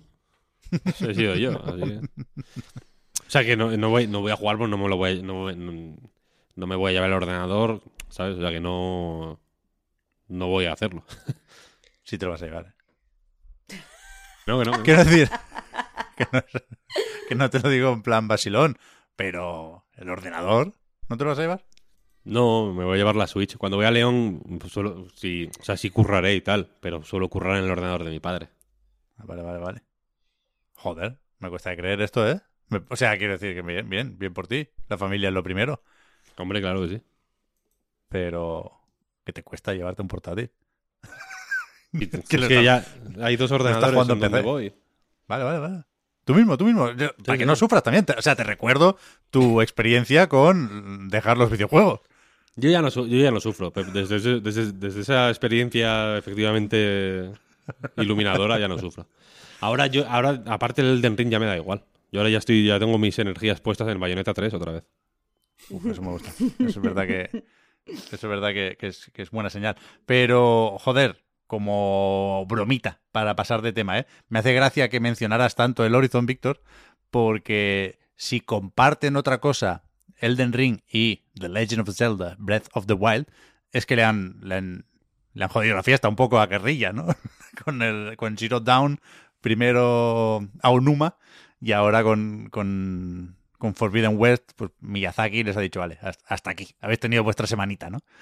Que supongo que ya es bastante, ¿eh? Y que habrán hecho su trabajo, pero es verdad que es un eclipse casi total. Eh, Eh, no sé. ¿No? O sea, quiero decir, eh, es muy memeable eso, pero yo creo que es que no son para el mismo público los juegos. Sí, o sea, quiero decir, a lo mejor en cuanto a, al- a estar enfrente de la actualidad o, o- o protagonizar los programas de videojuegos o tal, eh, vale, sí, le ha, le ha pisado. Pero yo, mis amigos que están jugando eh, al Horizon, no les llaman el Den Ring, ni creo que vayan a jugar el Den Ring. Y la gente que quiere jugar el Den Ring, eh, como que han dejado el Horizon para más adelante los que conozco. Así que, Que sí, me que cuesta sí. ver que son el mismo gente. que, que- que no es, no es un, un problema, porque tampoco lo fue en 2017, ¿eh? La gente que estaba jugando a Zero Dawn, pues a lo mejor no tenía Switch, o no tenía la Wii U, quien lo pillara ahí, pero sí que... el- el- o sea, ca- cambiamos de tema. O sea, hasta aquí. ¡Pum! Fue una cosa de golpe. Y, y ahora creo que está pasando lo mismo. Pero es verdad ¿eh? que Forbidden West ya habrá vendido y seguirá vendiendo lo que tenga que vender. Y que incluso te puedes poner a mirar quién vende más. Yo creo que va a ganar Elden Ring. Creo que, que tiene más de fenómeno de lo que nos invita a pensar el discurso de eh, Souls como cosa de culto y de nicho, que lo seguirá siendo, ¿eh? Nada de lo que pase con Elden Ring en cuanto a su éxito potencial va a cambiar eso. Pero yo creo que Mm. sí que es un, un antes y un después para eso. Para From Software y para Bandai Namco. Que, joder, no, no, no sé si lo va a tener fácil para alargar esta relación, ¿eh? Porque sí, yo, yo creo que siempre ha sido apetecible, ¿eh? From Software, pensando en las adquisiciones y demás, y no quiero llevar ni mucho menos la conversación por ahí, ¿eh? Pero que le toca un poco la puta lotería a Bandai Namco, ¿eh? Con esta gente. Que estos están con su Tekken y con sus Scarlet Nexus y demás, la mar de contentos. Pero One, esto... One Piece. Sí, estos son palabras mayores, ¿eh? Cuidado, cuidado, cuidado. Eh... Aprovecho para preguntar ahora a Marta y a Oscar, sobre todo, porque sí sé, o tengo más claro a qué has jugado tú, Víctor, pero a qué habéis jugado, que, que se pueda comentar por aquí. Mm, Yo eh, he jugado una cosa de la que al parecer no puedo hablar mucho, Uf. que es la prueba de, mm, del Nintendo, ¿cómo es? Nintendo Switch Sports, Claro. que fue la semana pasada y no puedo decir nada, ¿no? Se supone, según, En principio no. O según sea, lo si que no hay nos quieres buscar la puta ruina, tú, tú verás, pero... No puedo decir que eran cuántos, cuántos deportes distintos, tres o cuatro deportes distintos. Estaban los bolos, estaba el tenis, estaba el, em, el tema este de la espada, pero no puedo decirlo, ¿no? Pero esto, o sea, fuera coñas, yo, yo no, no he visto cuánto se ha hablado de esta prueba online. Sí me imagino que la gente, los particulares, ¿no? Ni siquiera leyeron mm, los términos y condiciones de esta prueba y, y pusieron en Twitter sus capturas y qué, qué coño va a hacer Nintendo. Yo no sé de Venga, nadie a quien le hayan venga. tirado un Por eso. tweet sobre, Pero- sobre este juego. De hecho, Pero de hecho los- lo estoy comprobando, los tweets que he visto durante esta semana siguen. eh, Sí, sí. Pero los medios estaban, que han ¿eh? hecho, los medios tenían el beneplácito de Nintendo o, o no ha habido, yo no he visto avances del juego. Ujú, yo no he visto ¿Había nada. al- ¿De algunos medios? o- De medios no he visto nada, nada, nada. Pero por eso que tampoco me parecería raro, quiero decir, tampoco es una cuestión de ver aquí quién es más valiente, ¿eh? pero que, que no me sorprendería que, que un medio o un redactor tampoco se, se, se leyera lo de que no se podía hablar de esto, porque es una gilipollez, vaya por delante, por supuesto. Fue noticia aún así, ¿eh? El hecho en sí de que no se podía hablar de eso. Por eso, pero, Eso no. pero es una noticia que te puede saltar fácilmente, vaya. Sí, sí. Me sorprende que no se haya dicho algo más, quiero decir. Se habló del Ninjala, ¿no? Cuando se podía, cuando se podía probar. No sé. Es raro esto, pero joder, yo, no lo espero con ganas, no, no es el Elden Ring de Switch, pero, pero yo, yo me, me transmite cierta simpatía de este juego. El otro día, esto es lo más, lo más loco de, del mundo, ¿no? Me da por, por exagerarlo ahora. Que estaban haciendo data mining con estos. Y, y, y encontraron al MAT, a esta inteligencia artificial del juego de tenis del Wii Sports, ¿no? No sé si aparecía en otros deportes también, pero que es medio meme, el, el tal Matt. Pues se ve que era muy bueno. Y, y parece que vuelve en Nintendo Switch Sports.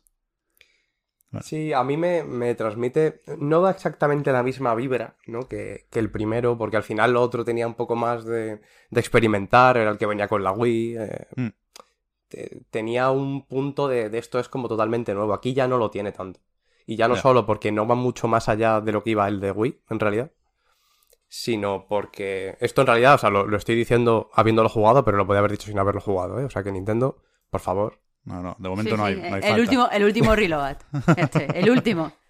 Pero, pero bueno, en general yo creo que eh, el objetivo y a lo que va es a ser un poco un party game con jueguecitos y yo creo que está...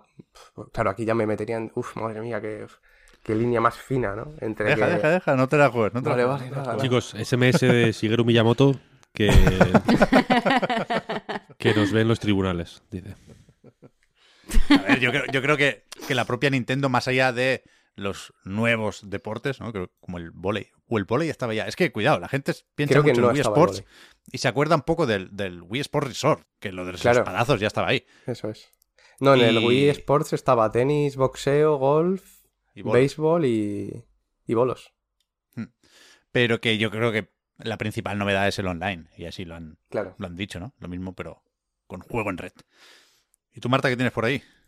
De jueguitos. Pues mira, mira, yo eh, me he dejado sorprender, que suena así como muy fino, con el Atelier Sophie 2. Eh, porque, a ver, no estaba, me pasó Víctor eh, pues la, la copia. Yo no estaba demasiado familiarizada con la, con la saga, solo había jugado un Atelier antes. Le dije que sí un poco porque no estaba jugando a nada en ese momento, pero como que lo cogí con... Eh, porque salía el mismo día que el Elden Ring, yo pensaba que esto no interesaba y tal. Y el, el juego me ha sorprendido mucho para bien. Me ha gustado eh, mucho The Alchemist of the Mysterious... No, sí, of the Mysterious Dream. Así que, que nada, eh, quiero, o sea, como no, cuando me senté a jugar, no tenía yo muy claro cómo funcionaba la saga o si iba a tener algún tipo de dificultad para entrar en ella, antes de, jugar eh, me documenté un poco. básicamente lo- los, los ateliers se pueden dividir o por eh, subsagas o por trilogías. Este Atelier Sophie 2 continúa eh, Atelier Sophie 1 y es, está dentro de la subsaga Mysterious. Y cada una, cada una de las subsagas pues, tiene particularidades eh, y no, no tienen por qué ser continuistas, pero sí que se parecen en la jugabilidad. Entonces, eh, está bien que empiece, que haya empezado jugando al Atelier Sophie 2 porque eh, Atelier Sophie en general no redunda demasiado en la historia, la historia es un poco una anécdota para dejarnos experimentar el mundo que nos propone. Y aparte, Atelier Sophie 2 eh, se ambienta en un mundo alternativo que es un mundo de los sueños. Entonces, da igual que no conozcas el pueblo, porque es un pueblo nuevo, da igual que no conozcas a los personajes, porque menos un personaje al principio y otro que aparece después, todos los personajes son nuevos. Eh, entonces, es como si jugaras a un juego que no pertenece a ninguna saga. Y eso está bien. Eh, aparte, eh, bueno, este juego eh, presenta. yo- o sea, eh, el propio juego sabe que, mucha gente va a poder empezar por aquí. Y mm, tienes como un cortometraje que puedes ver o no desde, desde el inicio, donde te cuenta qué pasó anteriormente. Y eso está muy bien. Entonces, ya esto como me fue reafirmando que pues, me podía gustar el juego.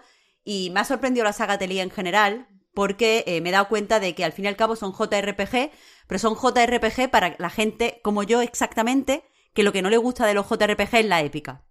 Porque eh, mucho- muchos eh, juegos de rol japoneses muchas veces eh, pues siempre tienen esta figura de una persona que es la elegida de una leyenda, que tiene que empezar a viajar por todo el mundo, sumando eh, gente que les ayude para vencer a unos grandes villanos de los que vamos viendo a sus esbirros y pasan por muchos pueblos. Tienen esta estructura que yo entiendo que a mucha gente les seduce porque es una estructura de fantasía clásica.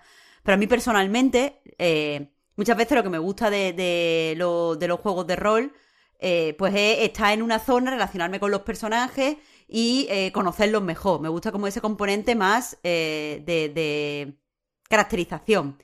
Y por eso, por ejemplo, me gusta mucho más la saga Persona que otras sagas clásicas de, de RPG, porque al final la saga Persona conoces a tus amigos, está ahí, yo qué sé, en un pueblo, en el 4, en una ciudad, pero limitada en el 5 y tal, y vas al colegio, y a mí todo esto de, de rutinas y de tal me, me gusta mucho en los juegos. Y la saga A- Atelier, y en concreto este Sophie, va precisamente de eso. En este, el juego empieza con que somos Asorbía, eh, nosotras, la prota, y una, y una amiga de que ya conoció en el anterior juego, son absorbidas a un mundo de, de sueños. Y ya te dicen desde el principio que en este mundo tú te quedas hasta que realizas tus sueños.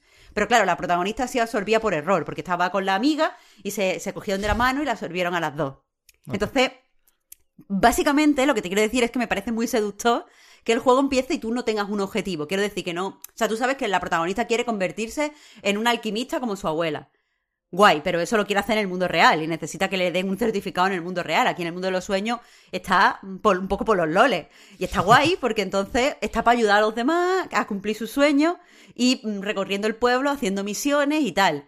Eh, y entonces, en base a eso, el juego, la progresión del juego la marca tu relación con los demás y no el vencer a monstruos o alcanzar nuevos sitios a los que ir y tal. Aunque evidentemente el escenario se va desbloqueando y ahí o sea, el, mundo en el que vives es relativamente pequeñito, pero hay muchos ecosistemas, hay cosas, eh, hay cosas que ver. Y además eh, quiere imitar un poco el mundo abierto, aunque es un mundo autocontenido, es decir, cuando vas avanzando por los caminos se va cargando la siguiente zona y llegas a tal y se carga la siguiente zona, pero eh, lo simula de forma que eh, no sé, da, bastante el pego y además te vas encontrando que en toda la zona hay monstruos de diferentes niveles.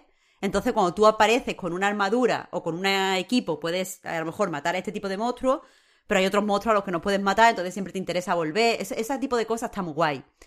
Eh, y, al final, eso, aparte de ir ayudando a los demás, la- las otras cosas que tienes que hacer, pues es mejorar como alquimista, vas encontrando recetas, algunas ya las tienes porque el personaje ya viene de un juego anterior y ya sabe ciertas cosas de alquimia.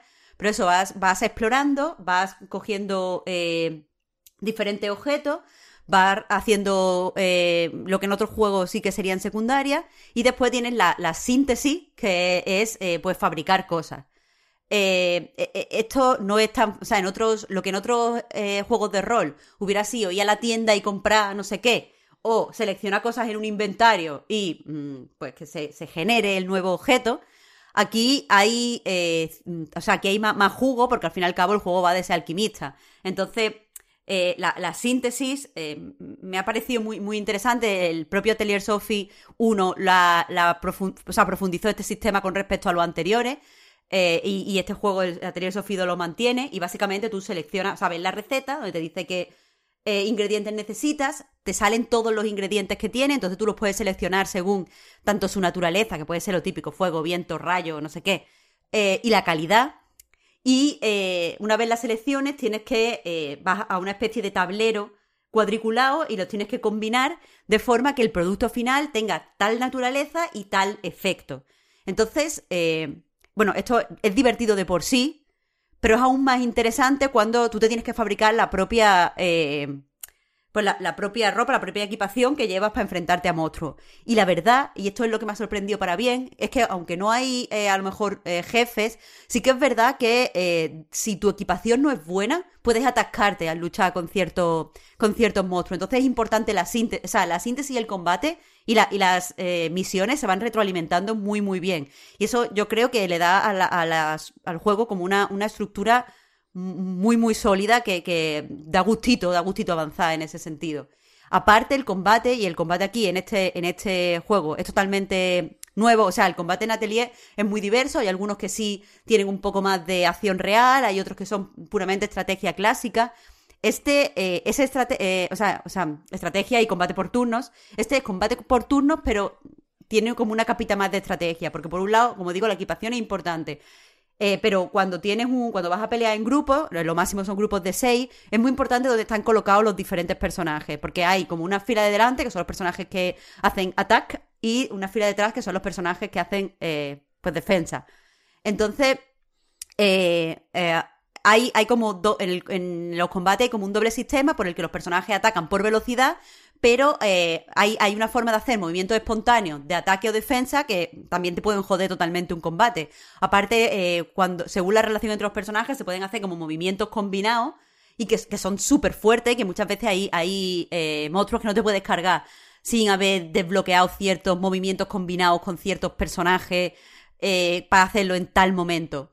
En, en, resumen, lo que quiero decir es que es fácil pensar por el aspecto del juego, eh, es fácil pensar por... Eh, no sé por qué, porque no tiene esta épica, que es un juego como muy eh, para niños, y lo cierto es que puede ser más profundo de lo que pensamos. Por ejemplo, no lo puse en la, en la análisis porque me, me, acordé después, pero en cierto momento fabricamos nosotros con la síntesis una máquina, vamos a dejarlo máquina, que nos ayuda a recoger eh, las materias primas que encontramos en los sitios, porque al principio tienes que ir recogiendo la mano, dándole con el báculo y puede ser, cuando ya tenemos que fabricar muchas cosas, pues un poco cargante. Pues cuando hacemos esta máquina, para eh, ver de qué calidad recogemos los objetos, se abren una serie de minijuegos. Y a mí los minijuegos me parecen que están bien, no es tan sencillo como podría parecer coger todos los elementos de clase S. Eh, y al final sí que necesitas para muchas cosas elementos de clase S, porque entonces no vas a conseguir que, eh, por ejemplo, el báculo nuevo que te hagas o, el uniforme nuevo que te hagas tenga una defensa instant, o sea, espontánea de no sé qué. Y eso lo vas a necesitar porque cuando hace el ataque combinado de no sé qué. Y, y está guay. O sea, me ha sorprendido en ese sentido. Por un lado tienes toda la cotidianidad de eh, estar en un pueblito donde todo el mundo es muy encantador y te mandan que hagas cositas y vas por la noche a este sitio porque por la noche sale este monstruo, pero si llueve no sale y todas estas cositas que a mí me gustan de los juegos de ir para acá para allá haciendo misiones que son muy gustosos, lo combina con las cosas RPG que, que me molan. Y todo esto sin tener que estar viajando y sin tener como que salvar el mundo porque eso es algo que me da por defecto pereza. Entonces, ya os digo, así una... O sea, no, no me parece que podamos meter lo poco que conozco de la saga Atelier en el, eh, eh, eh, en el, en el en la cesta de los RPG genéricos. O sea, que si es una saga que tiene 25 años, ahora entiendo por qué. Porque desde luego ofrecen algo que yo por ahora no he conseguido identificar en otros juegos del género que he jugado. Yo tengo una duda. El...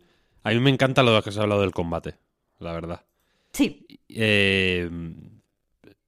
Pero has dicho que hay momentos en los que algunos enemigos no puedes o te cuesta más mm, matarlos si no tienes desbloqueadas tales habilidades conjuntas y no sé qué. Esto el juego es, transparente en este sentido. O sea, o, o, sea, quiero decir, es fácil anticipar qué te va a hacer falta. O sea, A, mí lo que me da miedo de estos juegos normalmente es que en ocasiones llegas a callejones sin salida. ¿Sabes? De, Ah, en ese... que llegas demasiado. Que es demasiado. Que cuando. Cuando descubres que te hace falta ya es demasiado tarde. ¿Sabes? Ya es como, bueno, pues ya no puedo ganar. No, es que creo, supongo que es que me he expresado yo mal, porque no es que tenga que ser un ataque combinado concreto y específico el, uno que, el único que mata a ese monstruo. Pero sí que es verdad que hay veces que llegas a un sitio y necesitas para una misión, eh, yo qué sé, la pluma de no sé qué, no sé cuántos, y no hay, no hay cojones de matar al bicho. Entonces eh, te mejoran la equipación, el, eh, o sea, el equipamiento, y, más o menos lo intentas hacer todo con, con cosas de calidad. Y no te sale. Y sabes que, porque lo- los bichos tienen debilidades. Y cada uno de los personajes pues tienen unos ataques que se basan también en ciertas naturalezas. Entonces tú sabes que la- las habilidades de, yo que sé, Arlette, eh, me estoy inventando para no spoilear, pero eso, la- las habilidades de Arlette eh, son muy fuertes contra ese bicho. Y si Arlette y tú hacéis una de esta conjunta, siempre va a ser más fuerte. Entonces es evidente como que tienes que hacer un ataque conjunto con Arlette. O sea, quiero decir, que no es que tenga que ser ese ataque en concreto, seguramente habrá otras formas de matarlo. Pero, eh, claro, si te vas a. Lo, lo más sencillo, creo yo, es, es acudir a el personaje que tiene el ataque potente contra ese tipo de bicho y combinarlo normalmente contigo porque eres la que tiene más nivel. Vale, vale, vale, Entonces, yo qué sé, es un poco obvio. Sí, no, pero que sí que, o sea, viendo. Ya viendo capturas simplemente del juego, hay sufici- hay La información que hay en pantalla ya sugiere que no es una cosa mm, tan, tan simple como quizá podría sugerir, efectivamente. Se ve, se ve bonito, ¿no? A mí personalmente me ha parecido muy, muy bonito. O sea, no es que sea totalmente rompedor visualmente, al fin y al cabo siempre va un poco a esta mezcla entre fantasía de anime y, y rollito medieval, eh, con, con señoras que, que van con muchas veces muy poca ropa, eh, muy poco apropiado esto. Pero eh, a mí el pueblo me ha parecido muy bonito y hay algunos ecosistemas en concreto que me sí que me han dado esta sensación de mágicos. Evidentemente no es un juego de graficotes, guau, me muero y tal, pero es pintón. Es que e- eso es lo que me ha parecido todo, que hay como mucho cariño para hacer todo pintón, para hacer todo eh, agradable, para hacer todo mm, especial. No sé, de verdad me, me ha transmitido súper buena vibra y quiero seguir a tope con la, con la saga Atelier. Yo no, no, no tengo ni idea de nada eh, de, de Atelier y ayer me leí tu análisis, Marta, y me, me- me gustó desde el desconocimiento, pero sí que, joder, tengo más o menos presente la coña de repasando lanzamientos de cada mes, que hay muchísimos ateliers, ¿no? Salen casi literalmente como churros y siempre tienen portadas o carátulas muy bonitas. Yo soy de fijarme en eso y me, me mola y me encaja con lo que dices, Marta, de, de un tono que a mí me resulta muy agradable también, que es el de la el de la pócima y el caldero, pero de buen rollo, ¿sabes? No, Sí, un poco, sí, eso, un poco- literal, es eso. Un poco Moonlighter, un poco, ¿no? Esa figura del alquimista bien. A mí me, Sí, me sí, gusta. alquimista cute, kawaii, Sí, kawaii. sí, Eso mola, Sí, eso sí, mola, sí. eso mola, eso mola. Vale, pues de nuevo, oh, uy, uy, uy, uy, uy, que no he leído cómo se cómo estaba titulado este punto en el guion. Lo, lo lees Que- ahora que- y... Que me perdone Víctor y que me perdonen sobre todo los fans de My Little Pony, porque eh, aquí tenía que haber dicho Friendship is Magic, dos puntos, Atelier Sophie 2, dos puntos de nuevo, The Alchemist of the Mysterious Dream. Es verdad, es verdad. Bueno, habrá que, No, si- no sirvo para esto, lo siento. habrá que Pero vivir con ello. fluye. Tú a él no lo puedes capitularizar, Víctor. Pero Ya, no, sí. no, que me gusta mucho, que me gusta mucho. Me gusta mucho esto. Además me gustan las mayúsculas, intento entonarlas, pero es, es difícil, me cuesta, me cuesta. Pone aquí también, insert coin, acabado en interrogación, dos puntos. No hace falta que lea los dos puntos, pero ahora ya con esta broma al fin del mundo. Sol Cresta, ¿qué pasa aquí? Puto juego de camilla y parece que estemos aquí con el Elden Ring este, no sé qué. ¿Este lo ha hecho el camilla? No, pues fuera, el otro. El, el Sol Cresta sí lo ha hecho el camilla. Eso es verdad, eso es verdad. Mira, yo voy a decir una cosa sobre Sol Cresta. Sol Cresta, la primera noticia que tuvimos, iba a decir que se anunció, pero no exactamente así. La primera noticia que tuvimos de Sol Cresta fue un April's Fools. Platinum Games llevaba un tiempo anunciando cosas a través de su página web. Había una serie Platinum de. Eso es. Había cuatro grandes anuncios de Platinum. Eh, claro, ahí todos esperábamos La repanocha. ¿Qué pasa? Eh, el 1 de abril de 2020, ¿puede ser? Sería así, claro. Sería, sí. Eh, cuando el mundo más necesitaba un, un pequeño empujón de ánimos, ¿no?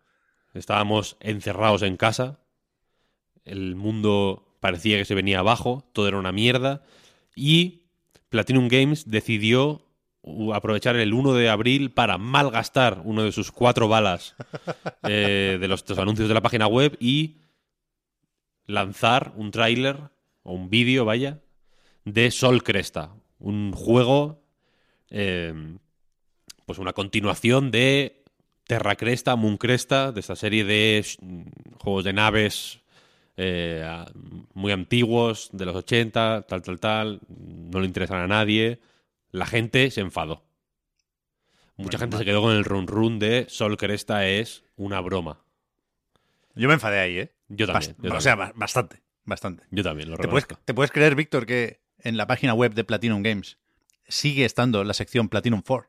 Sí, sí, no, me lo creo porque la visito de vez en cuando. Me, me- me metí hace un par de días también. ¿Qué Que pasa? al final fueron 5 por el World of Demons. Es que eso fue... De locos, de déjalo, locos, sí. déjalo, Le- déjalo. Corramos un tupido velo. ¿Qué pasa?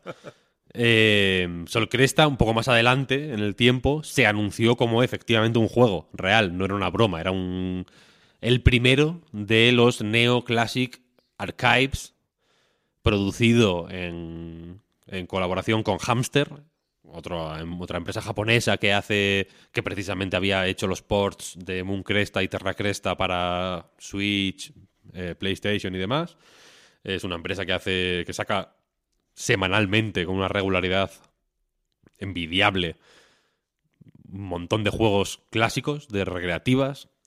Eh, el propio Camilla ha protagonizado alguna historia interesante, ¿no? Como cuando eh, Fran Friki en Twitter, este chaval que juega muchos juegos de naves y tal, y a, y a juegos retro y eso, le robó a Camilla el puesto número uno en Ninja Kid, la versión de Switch de Ninja Kid, y, y Camilla le bloqueó. Eh, claro, bueno. y luego yo intent- estuve intentando hacerme, o sea, llegar al número uno del modo caravan del Ninja Kid para, para vengar a Camilla, pero no pude. Fue muy difícil. Total, que el juego efectivamente se anunció como un proyecto real, eh, un juego, pues, mm, re- neo-retro, por así decirlo, un juego, pues, con eh, un diseño muy centrado en los clásicos, pero con la ambición de un juego actual, etcétera, etcétera. Eh, Eh, pero una aclaración, Víctor. Sí. Eh, se anunció el, eh, en broma, ¿no? El 1 de abril de, del 2020, pero Claro. el 1 de abril de 2021 se actualizó el proyecto. ah, fue el 1 de abril también. Ta- O sea, el, el 1 de abril del siguiente año se volvió a actualizar. Y ahí, es cuando lo volvieron a utilizar broma. como broma. Y luego Vale, ya en vale. verano, en un evento de PlayStation, creo que fue, lo anunciaron, Genios. lo, lo Genios. anunciaron oficialmente. Genios. Total, pues eso. Bueno, la cosa es que como fuere, se anunció que no era una broma, era una cosa real. ¿Qué pasa? Eh, pues bueno, el juego ha ido, el proyecto ha ido avanzando, han ido sacando trailers, han ido sacando, hicieron un streaming que no, que lo tuvieron que retrasar porque no salió, no, el OBS no les iba o algo así, una cosa poco tal, y ha salido el juego. Voy a empezar eh, comentando una cosa que igual, igual resulta un poco vulgar, porque poco tiene que ver con el juego en sí, pero hay un error de cálculo grave, yo creo, en cobrar 50 pavos por esto. Sí, sí. El error de Creo que cálculo es el Creo que siguiente. son 40, ¿eh, Víctor? Perdona. 40, 50 con la historia.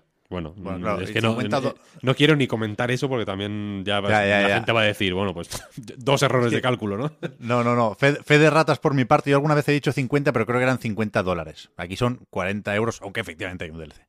O sea, hay, son 39.99 el juego pelado, 49.99 el juego con el modo historia. O sea, 50 euros cuesta, pues, o, o- o lo, que, que- lo que queráis. 50 euros o dos errores de cálculo, lo que, lo que más os, os rente. Porque eh, el- ese precio hace que todo el mundo, un montón de gente que probablemente si lo jugara le encantaría, se quede con que es una broma. ¿sabes? Y, y no lo es. Es un juego cojonudo, buenísimo. Una- es una cosa increíble, porque es un juego de naves muy clásico, más clásico que la mayoría de juegos de naves, de hecho, porque no es un Danmaku rollo eh, Dodonpachi o cosas así, no, ni siquiera es una cosa rollo... mm, eh, joder, ¿cómo se llamaba este de... que estaba metido Suda 51 también ahí? Eh, verdad. Bueno, no sé, es que me, me sale la imagen de, de verlo en un direct, pero lo acabaremos, acabaremos antes buscándolo. Pero sí, sí, sé cuál dices, sé cuál dices. Este, bueno, eh, no, no- no es ni siquiera... Eh, Cinemora. Cinemora, está. eso es, Cinemora. coño. Eh, no es ni siquiera uno un juego de naves que sin ser necesariamente un bullet hell o una cosa de estas, así como lo que hace Cave. eh, o Jamestown, este también, por ejemplo. Que quiero decir, hay, hay, hay, muchos juegos de naves que sin ser. eh, que teniendo un aspecto o una- un diseño más clásico, con menos balas, eh, pues más basado en eh, ser constante y jugar con claridad que en esquivar millones de balas o exprimir al máximo sistemas de puntuaciones locos y tal, eh, pues son más eh, contemporáneos, digamos, pero este es muy clásico, muy, muy, muy clásico.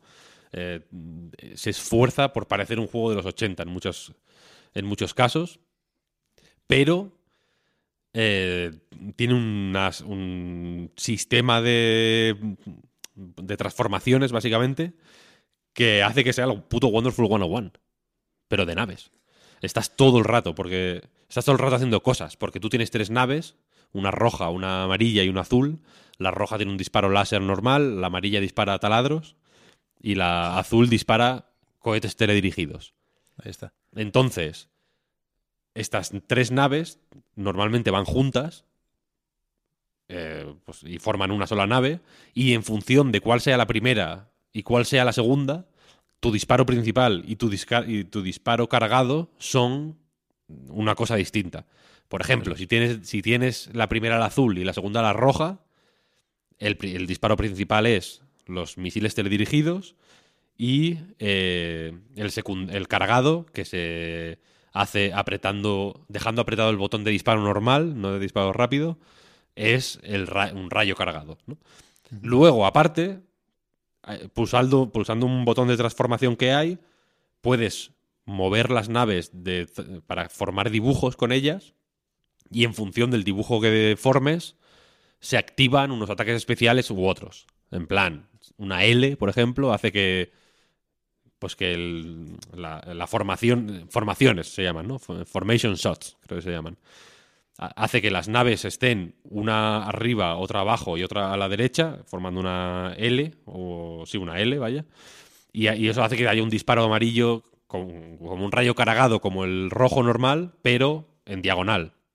Y luego hay, pues, distintos disparos cargados de más. eh, de- de- de- pues cada uno de una forma distinta. Por ejemplo, el triángulo con la punta hacia abajo te convierte en un ave fénix. Eh, ¿no? hay, como, hay como varios.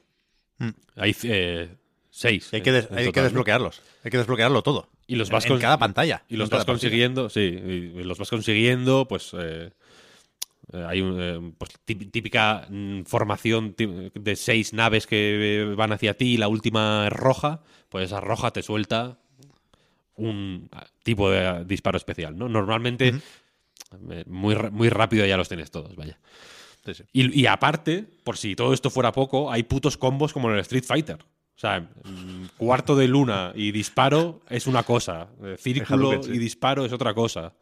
Arriba y abajo y disparo, o abajo y arriba y disparo es otra cosa. O sea, una puta locura. Entonces, el diseño del juego es, es de tal forma. Es muy parecido al del Wonderful 101 en el sentido de que cada cosa a la que puedes disparar casi cada cosa a la que puedes disparar, no me atreve, no, no todas en realidad, pero prácticamente todo a lo que puedes disparar está codificado por colores. Entonces, eh, haces más daño o consigues más puntos si disparas al- a las cosas de tal color con el color que le corresponde. Por ejemplo, hay unas naves eh, pequeñitas que te dan eh, pues objetos precisamente, y que tienen como un escudo rojo, ese escudo rojo tú lo puedes destruir con misiles, pero tardas mucho más que si lo, que si, que si lo disparas con el rayo rojo y ya. Entonces, luego hay unos aros de distintos colores que, tienes que pasar con la nave de tal color primero. Hay un contenedores que solo puedes destruir con el rayo de tal color. O sea, con, el- con el- la nave de tal color. Eh, el juego está diseñado para que todo el rato puedas cambiar de color. No es obligatorio, excepto en el malo final, que sí que tiene. El malo final tiene tres fases y. Para llegar. O sea, tiene cuatro fases y las tres primeras, antes de poder hacerle daño a él, tienes que romper un escudo que sí que es de, de un color concreto y si no le das con ese color no le haces daño.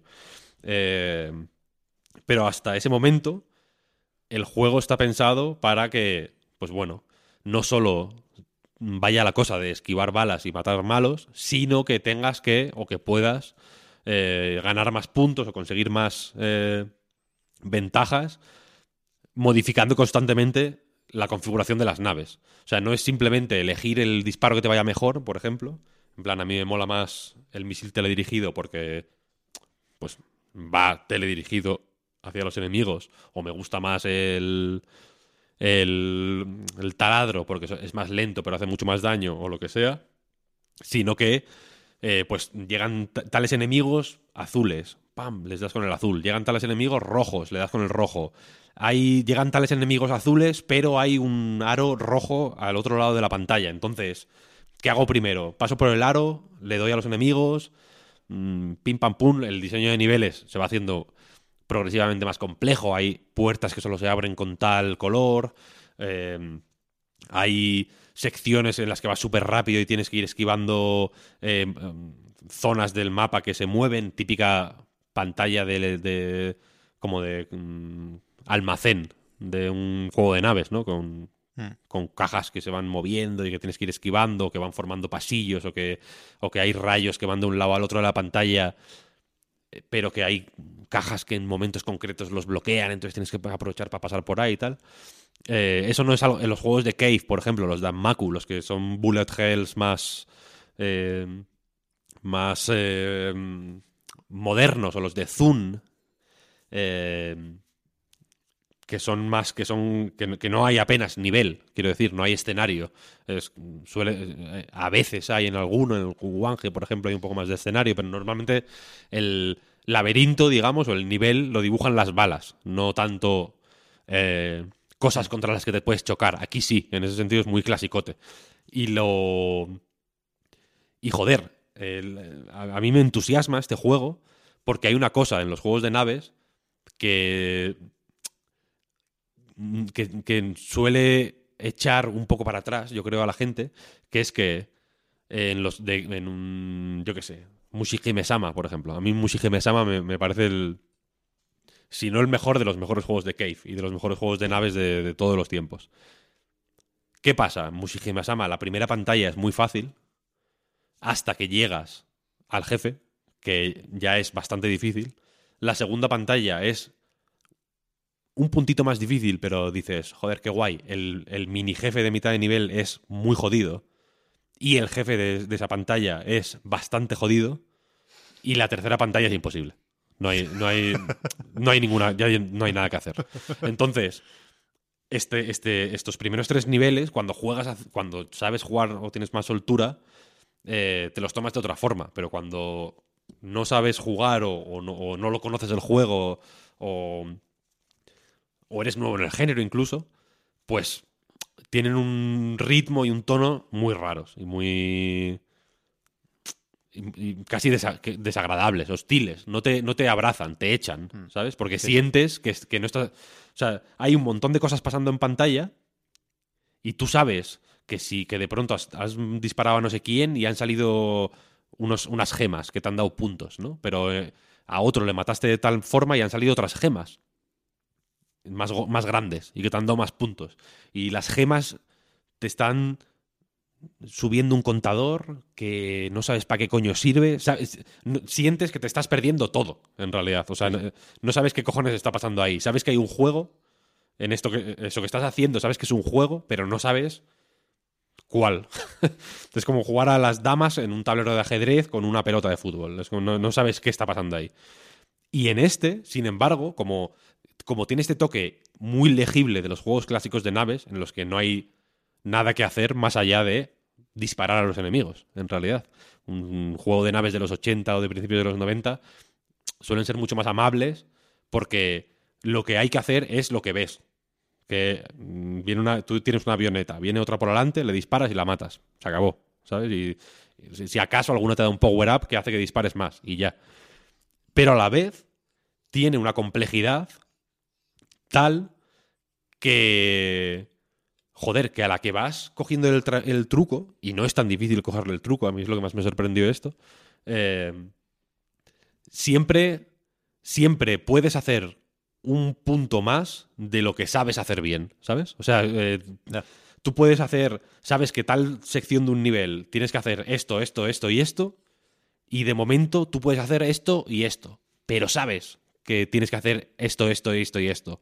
Y, y- y sabes que si practicas un poquito vas a poder hacer esas cuatro cosas en vez de las dos que puedes hacer hasta ahora, ¿sabes? O sea, hay un- una curva de dificultad muy muy bien pensada. Es un juego que se disfruta mucho jugando muy fácil incluso. No hace falta jugar en normal desde el principio. El modo, el modo muy fácil igual sí que es demasiado fácil, pero el modo fácil tiene un toque de amable, de que bueno, de que pues, en fin, de que no eh, es el juego más difícil que has jugado en tu vida, pero tienes que pensar lo que estás haciendo. No puedes jugar al tuntún, no te regalan el juego. El sistema de logros, por ejemplo, me encanta porque los logros te dan puntos y consiguiendo logros desbloqueas cosas, en plan modos de juego y todo, vaya, el modo caravan, el score attack, para, para acceder a los, al ranking online hay que desbloquearlo. No es, no es una cosa que te no, venga desde el principio.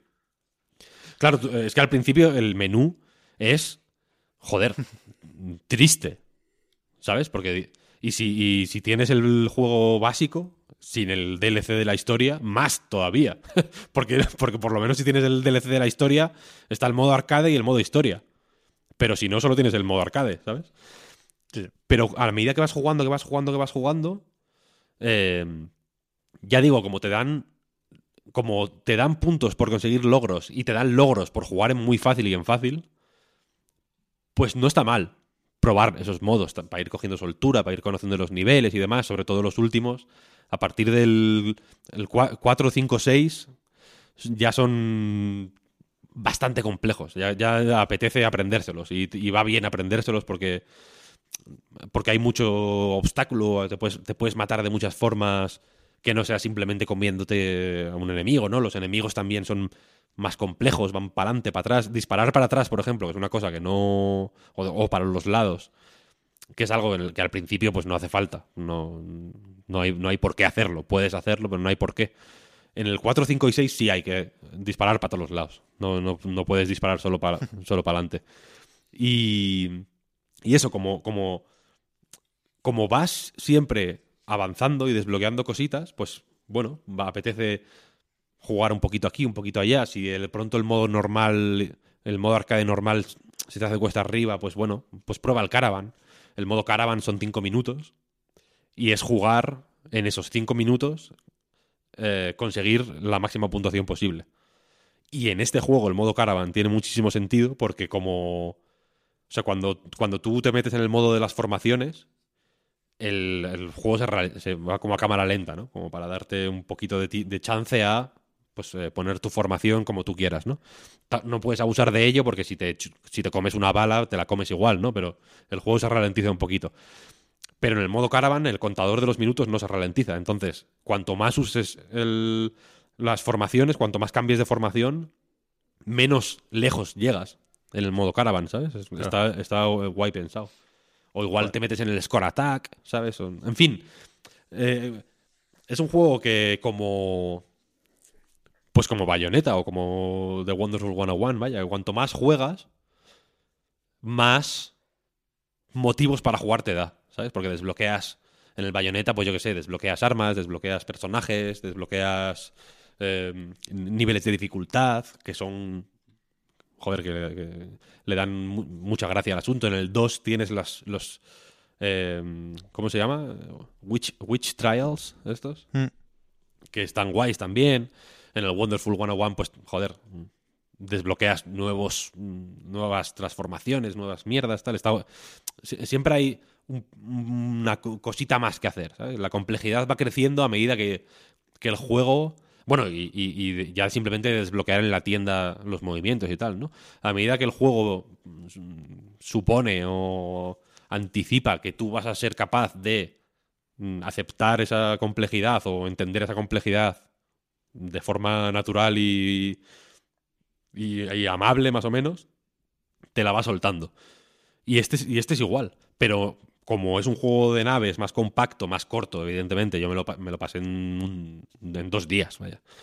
Tampoco, o sea, me lo pasé eh, ahí la dificultad normal, la dificultad platino, quiero decir, o sea, es, es muy expansivo en ese sentido, ¿no? Como todo lo que suele hacer Camilla. Eh, pero como es más contenido o más compacto, el, alcance o el scope del juego es mucho más limitado que un Wonderful 101, por ejemplo, que es, mm, joder, innecesariamente grande. Eh, creo, que, creo que es una forma de, evidentemente, no de entender por qué nos gusta Bayonetta, porque, porque es otro juego radicalmente distinto, pero sí de entender qué es el rollito Platinum que, que nos gusta. Eso, el, el rollito Platinum está aquí.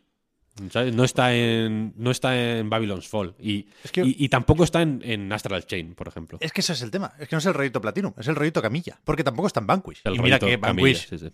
Vanquish es el alfa y el omega en muchas cosas, pero no es un juego de desbloquear o un juego expansivo, como decías, Víctor. Eso es la firma de Camilla. Y a mí eso es lo que me gusta de Sol Cresta, que le he podido dedicar una tarde solo y a ver dónde lo meto para seguir. Me lo quiero pasar como poco sin buscar problemas más allá del modo normal, ¿eh? Porque yo de shmups o de juegos de naves sé lo, lo justo como para... O sea, mi, mi hito es el más fácil y tonto del mundo, ¿eh? que es pasar la primera pantalla de Icaruga manteniendo la cadena. Más allá de esto, a mí no me preguntes. Pero, joder, me gusta de, de Sol Cresta, aparte de que se ve que es un juego de naves hecho con idea, ¿eh? que, que se ve la firma de Camilla en, todos, en todos lados. Y, claro, nosotros vamos buscando esto. Pero aunque no vengas con esa predisposición, pues te va a sonar lo de las formaciones, sino del Wonderful, pues del pincel, de Okami. Eh, te va a sonar lo de el enemigo que es como tú y que es recurrente y que va apareciendo muchas veces, ¿no? Como Jan, como el príncipe Borken en Wonderful. Eh, y, y, y Camilla le mete mierdas a todo y todas las mierdas le quedan bien. O sea que para disparar hacia un lado tengas que hacer una Duken, eso es, eso es una fiesta. Eso el mando te lo agradece, ¿no? O sea, es un juego. Alegría, todos los juegos de Camilla. Da alegría. Si ves a alguien jugar, te, te entran ganas de jugar, no, no viendo un streaming, viendo el mando. Eh, ¿Sabes? Eh, eso me gusta que esté en, en Sol Cresta. Y, y, y, por supuesto yo me quedo con eso. Me quedo con que el cabrón de Hideki Camilla habrá disfrutado haciendo este juego como un animal. O sea, como- o sea es un premio.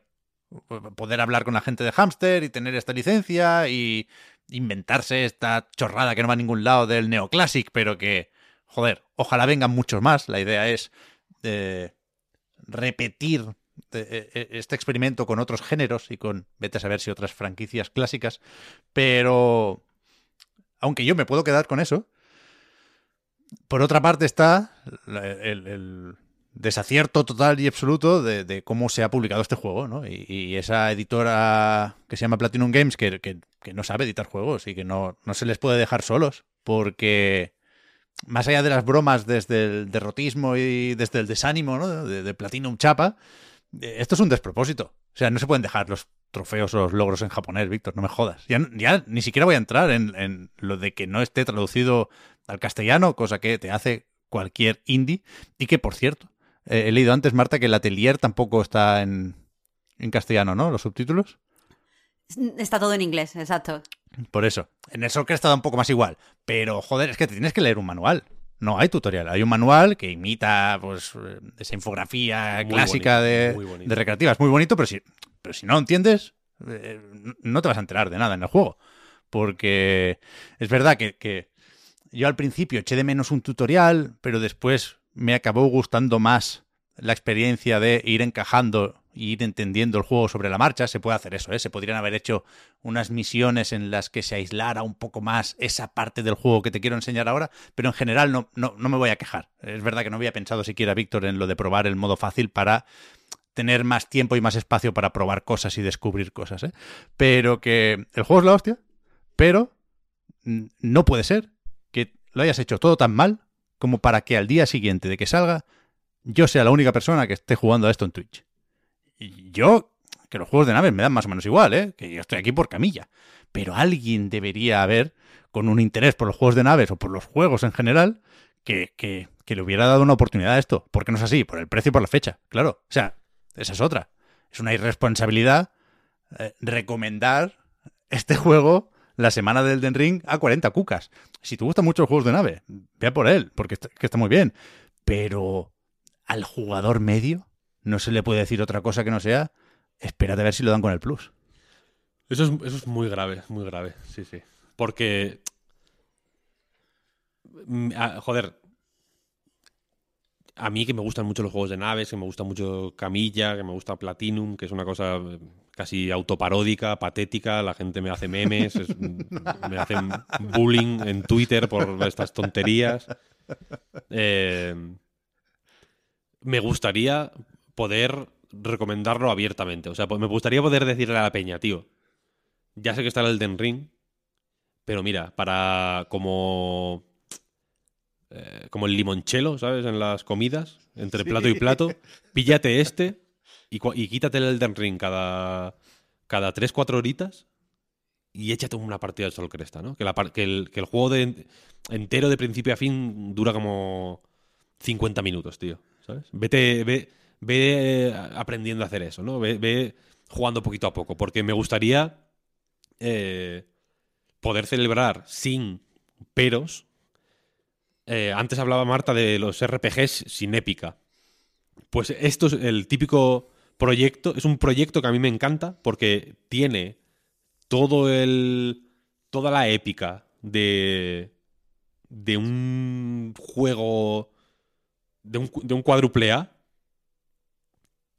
pero a, una escala de, de, de bonsai no porque el- es como si el árbol este del Den Ring dorado gigantesco tal no sé qué esto es, es el mismo árbol pero muy pequeñito muy pequeñito es un bonsai porque mm, Terra Cresta no le importa a nadie eh, el trato con Hamster, como lo, tal como lo vendió Camilla, lo vendió como si estuvieran negociando los derechos de, la música de los Beatles.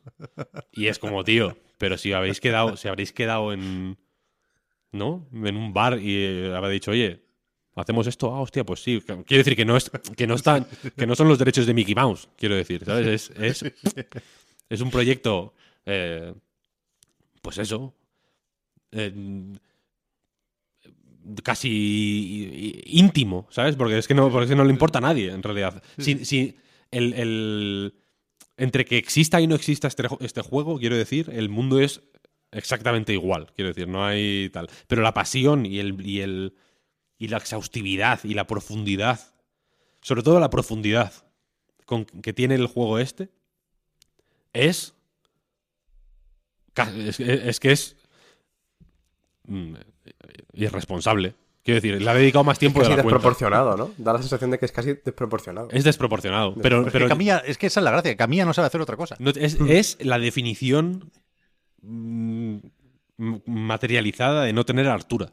Que no tiene Claro. altura. O sea, Podría- el, el Project GG, no lo esperéis, no va a salir. Ese no juego no va a salir, O sea, ese juego es no va a salir. impo- imposible que Platinum consiga el dinero que No, no, Camilla no. necesita para hacer ese juego. No, no, no, pero es que ya, quiero decir, ya no es una cuestión de dinero. El año, el año pasado iba a decir. La semana pasada decías tú que, que en el reload se nos hacen bola los temas y que, y que es un poco el. Pues. El mm, gimmick del reload, ¿no? La- un poco la naturaleza del- en la naturaleza de este podcast está el que se te hagan bola las cosas y que hablemos 20 minutos de una cosa que. de un comentario que son 30 segundos. Yo creo que simpatizamos con Camilla por eso. Porque, a, porque a él se le hacen bola los juegos. Quiero decir, juegos. Y, eh, Wonderful 101 es, es un milagro. Porque es un juego que se hizo bola, que se ve que se. O sea, que el- lo- te pones a jugarlo y dices, esto se ha hecho bola. Quiero decir, la primera pantalla ya del tren, dices, esto se, esto se le ha hecho bola, que no- sin sentido. Y este juego, en concreto, eh, es que en realidad, de verdad que tiene este rollo demenciado del, del Wonderful 101, ¿sabes? De, de, de- de ser innecesariamente todo. Todo lo que es, lo es innecesariamente. Como te has pasado, tío. No, no hacía falta meter una Dugan en, en- en este juego, ¿sabes? Se, se te ha ido la olla.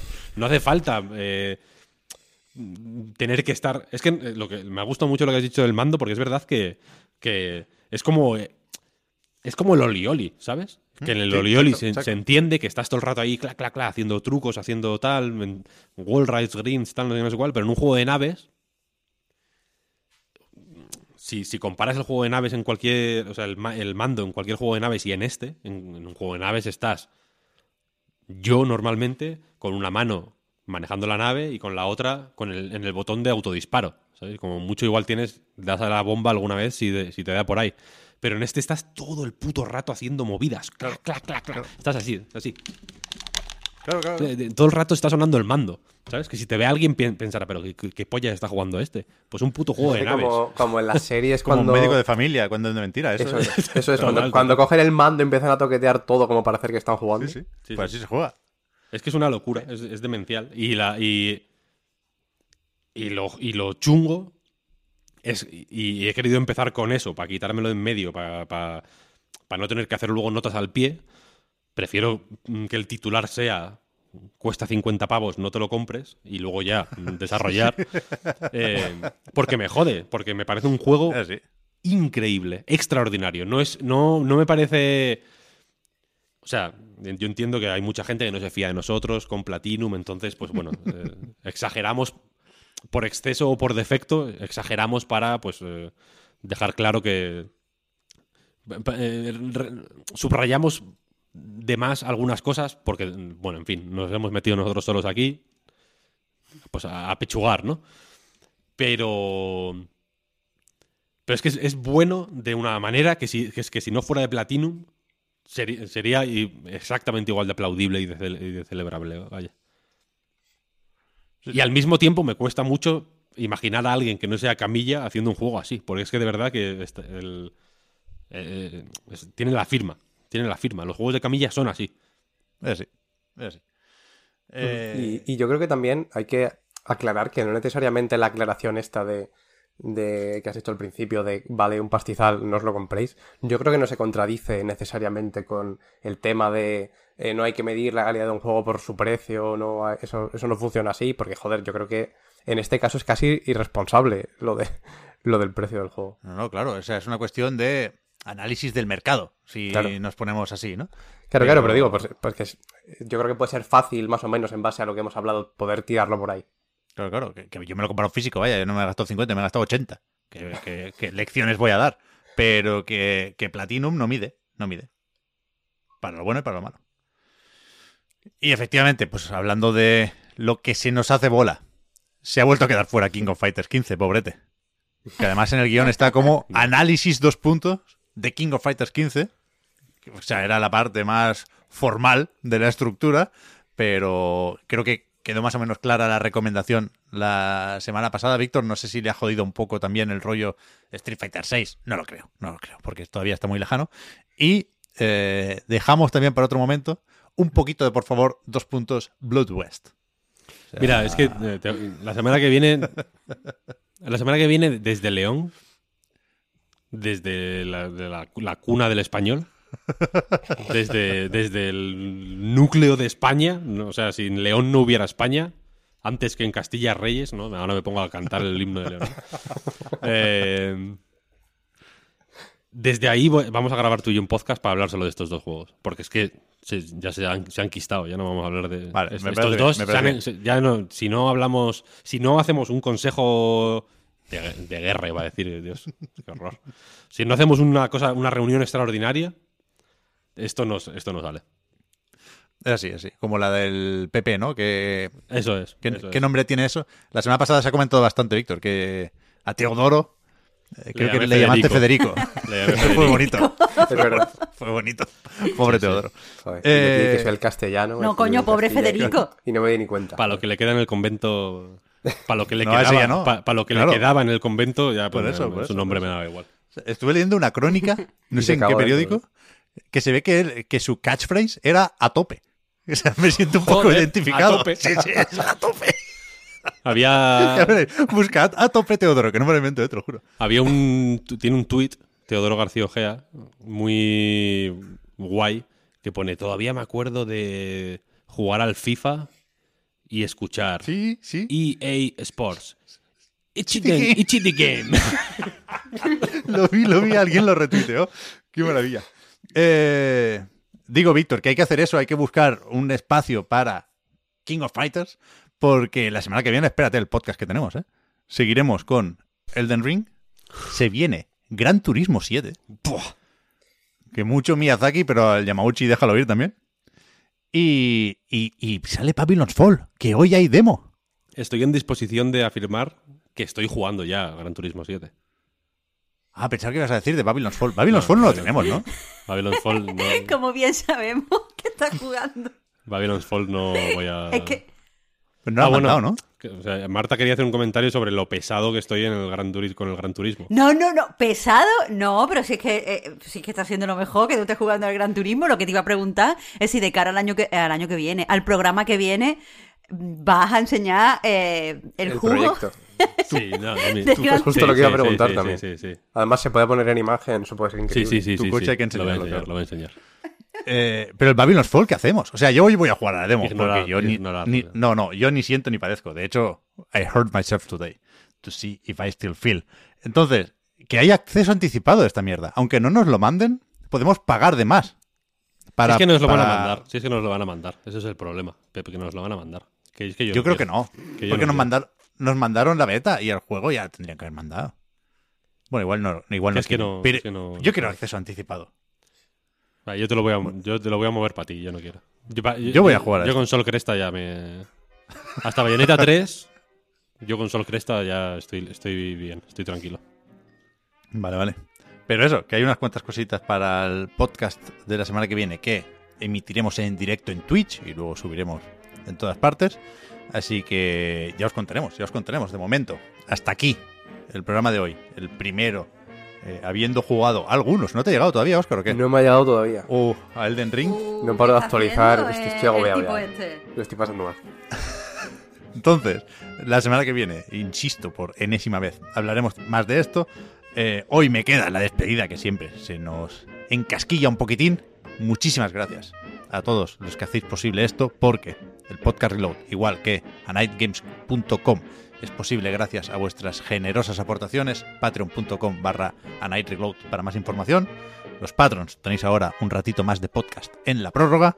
Con el resto, gracias también por seguirnos y ayudarnos a mejorar. Nos encontramos en siete días. Muchas gracias, para terminar, por supuestísimo, a Oscar, a Marta y a Víctor. Hasta la próxima. Hasta luego. Muchas gracias a ti, Pep. Chao. Hasta la próxima.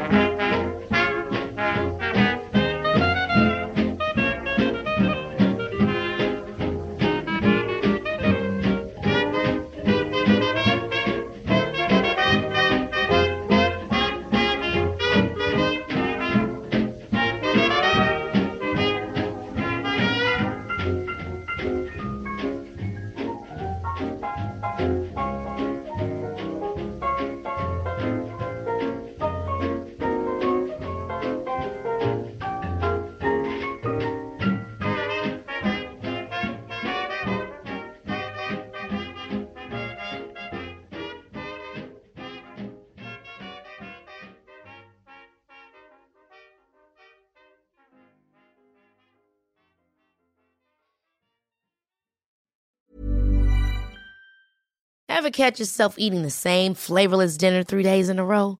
Dreaming of something better? Well, HelloFresh is your guilt-free dream come true, baby. It's me, Kiki Palmer.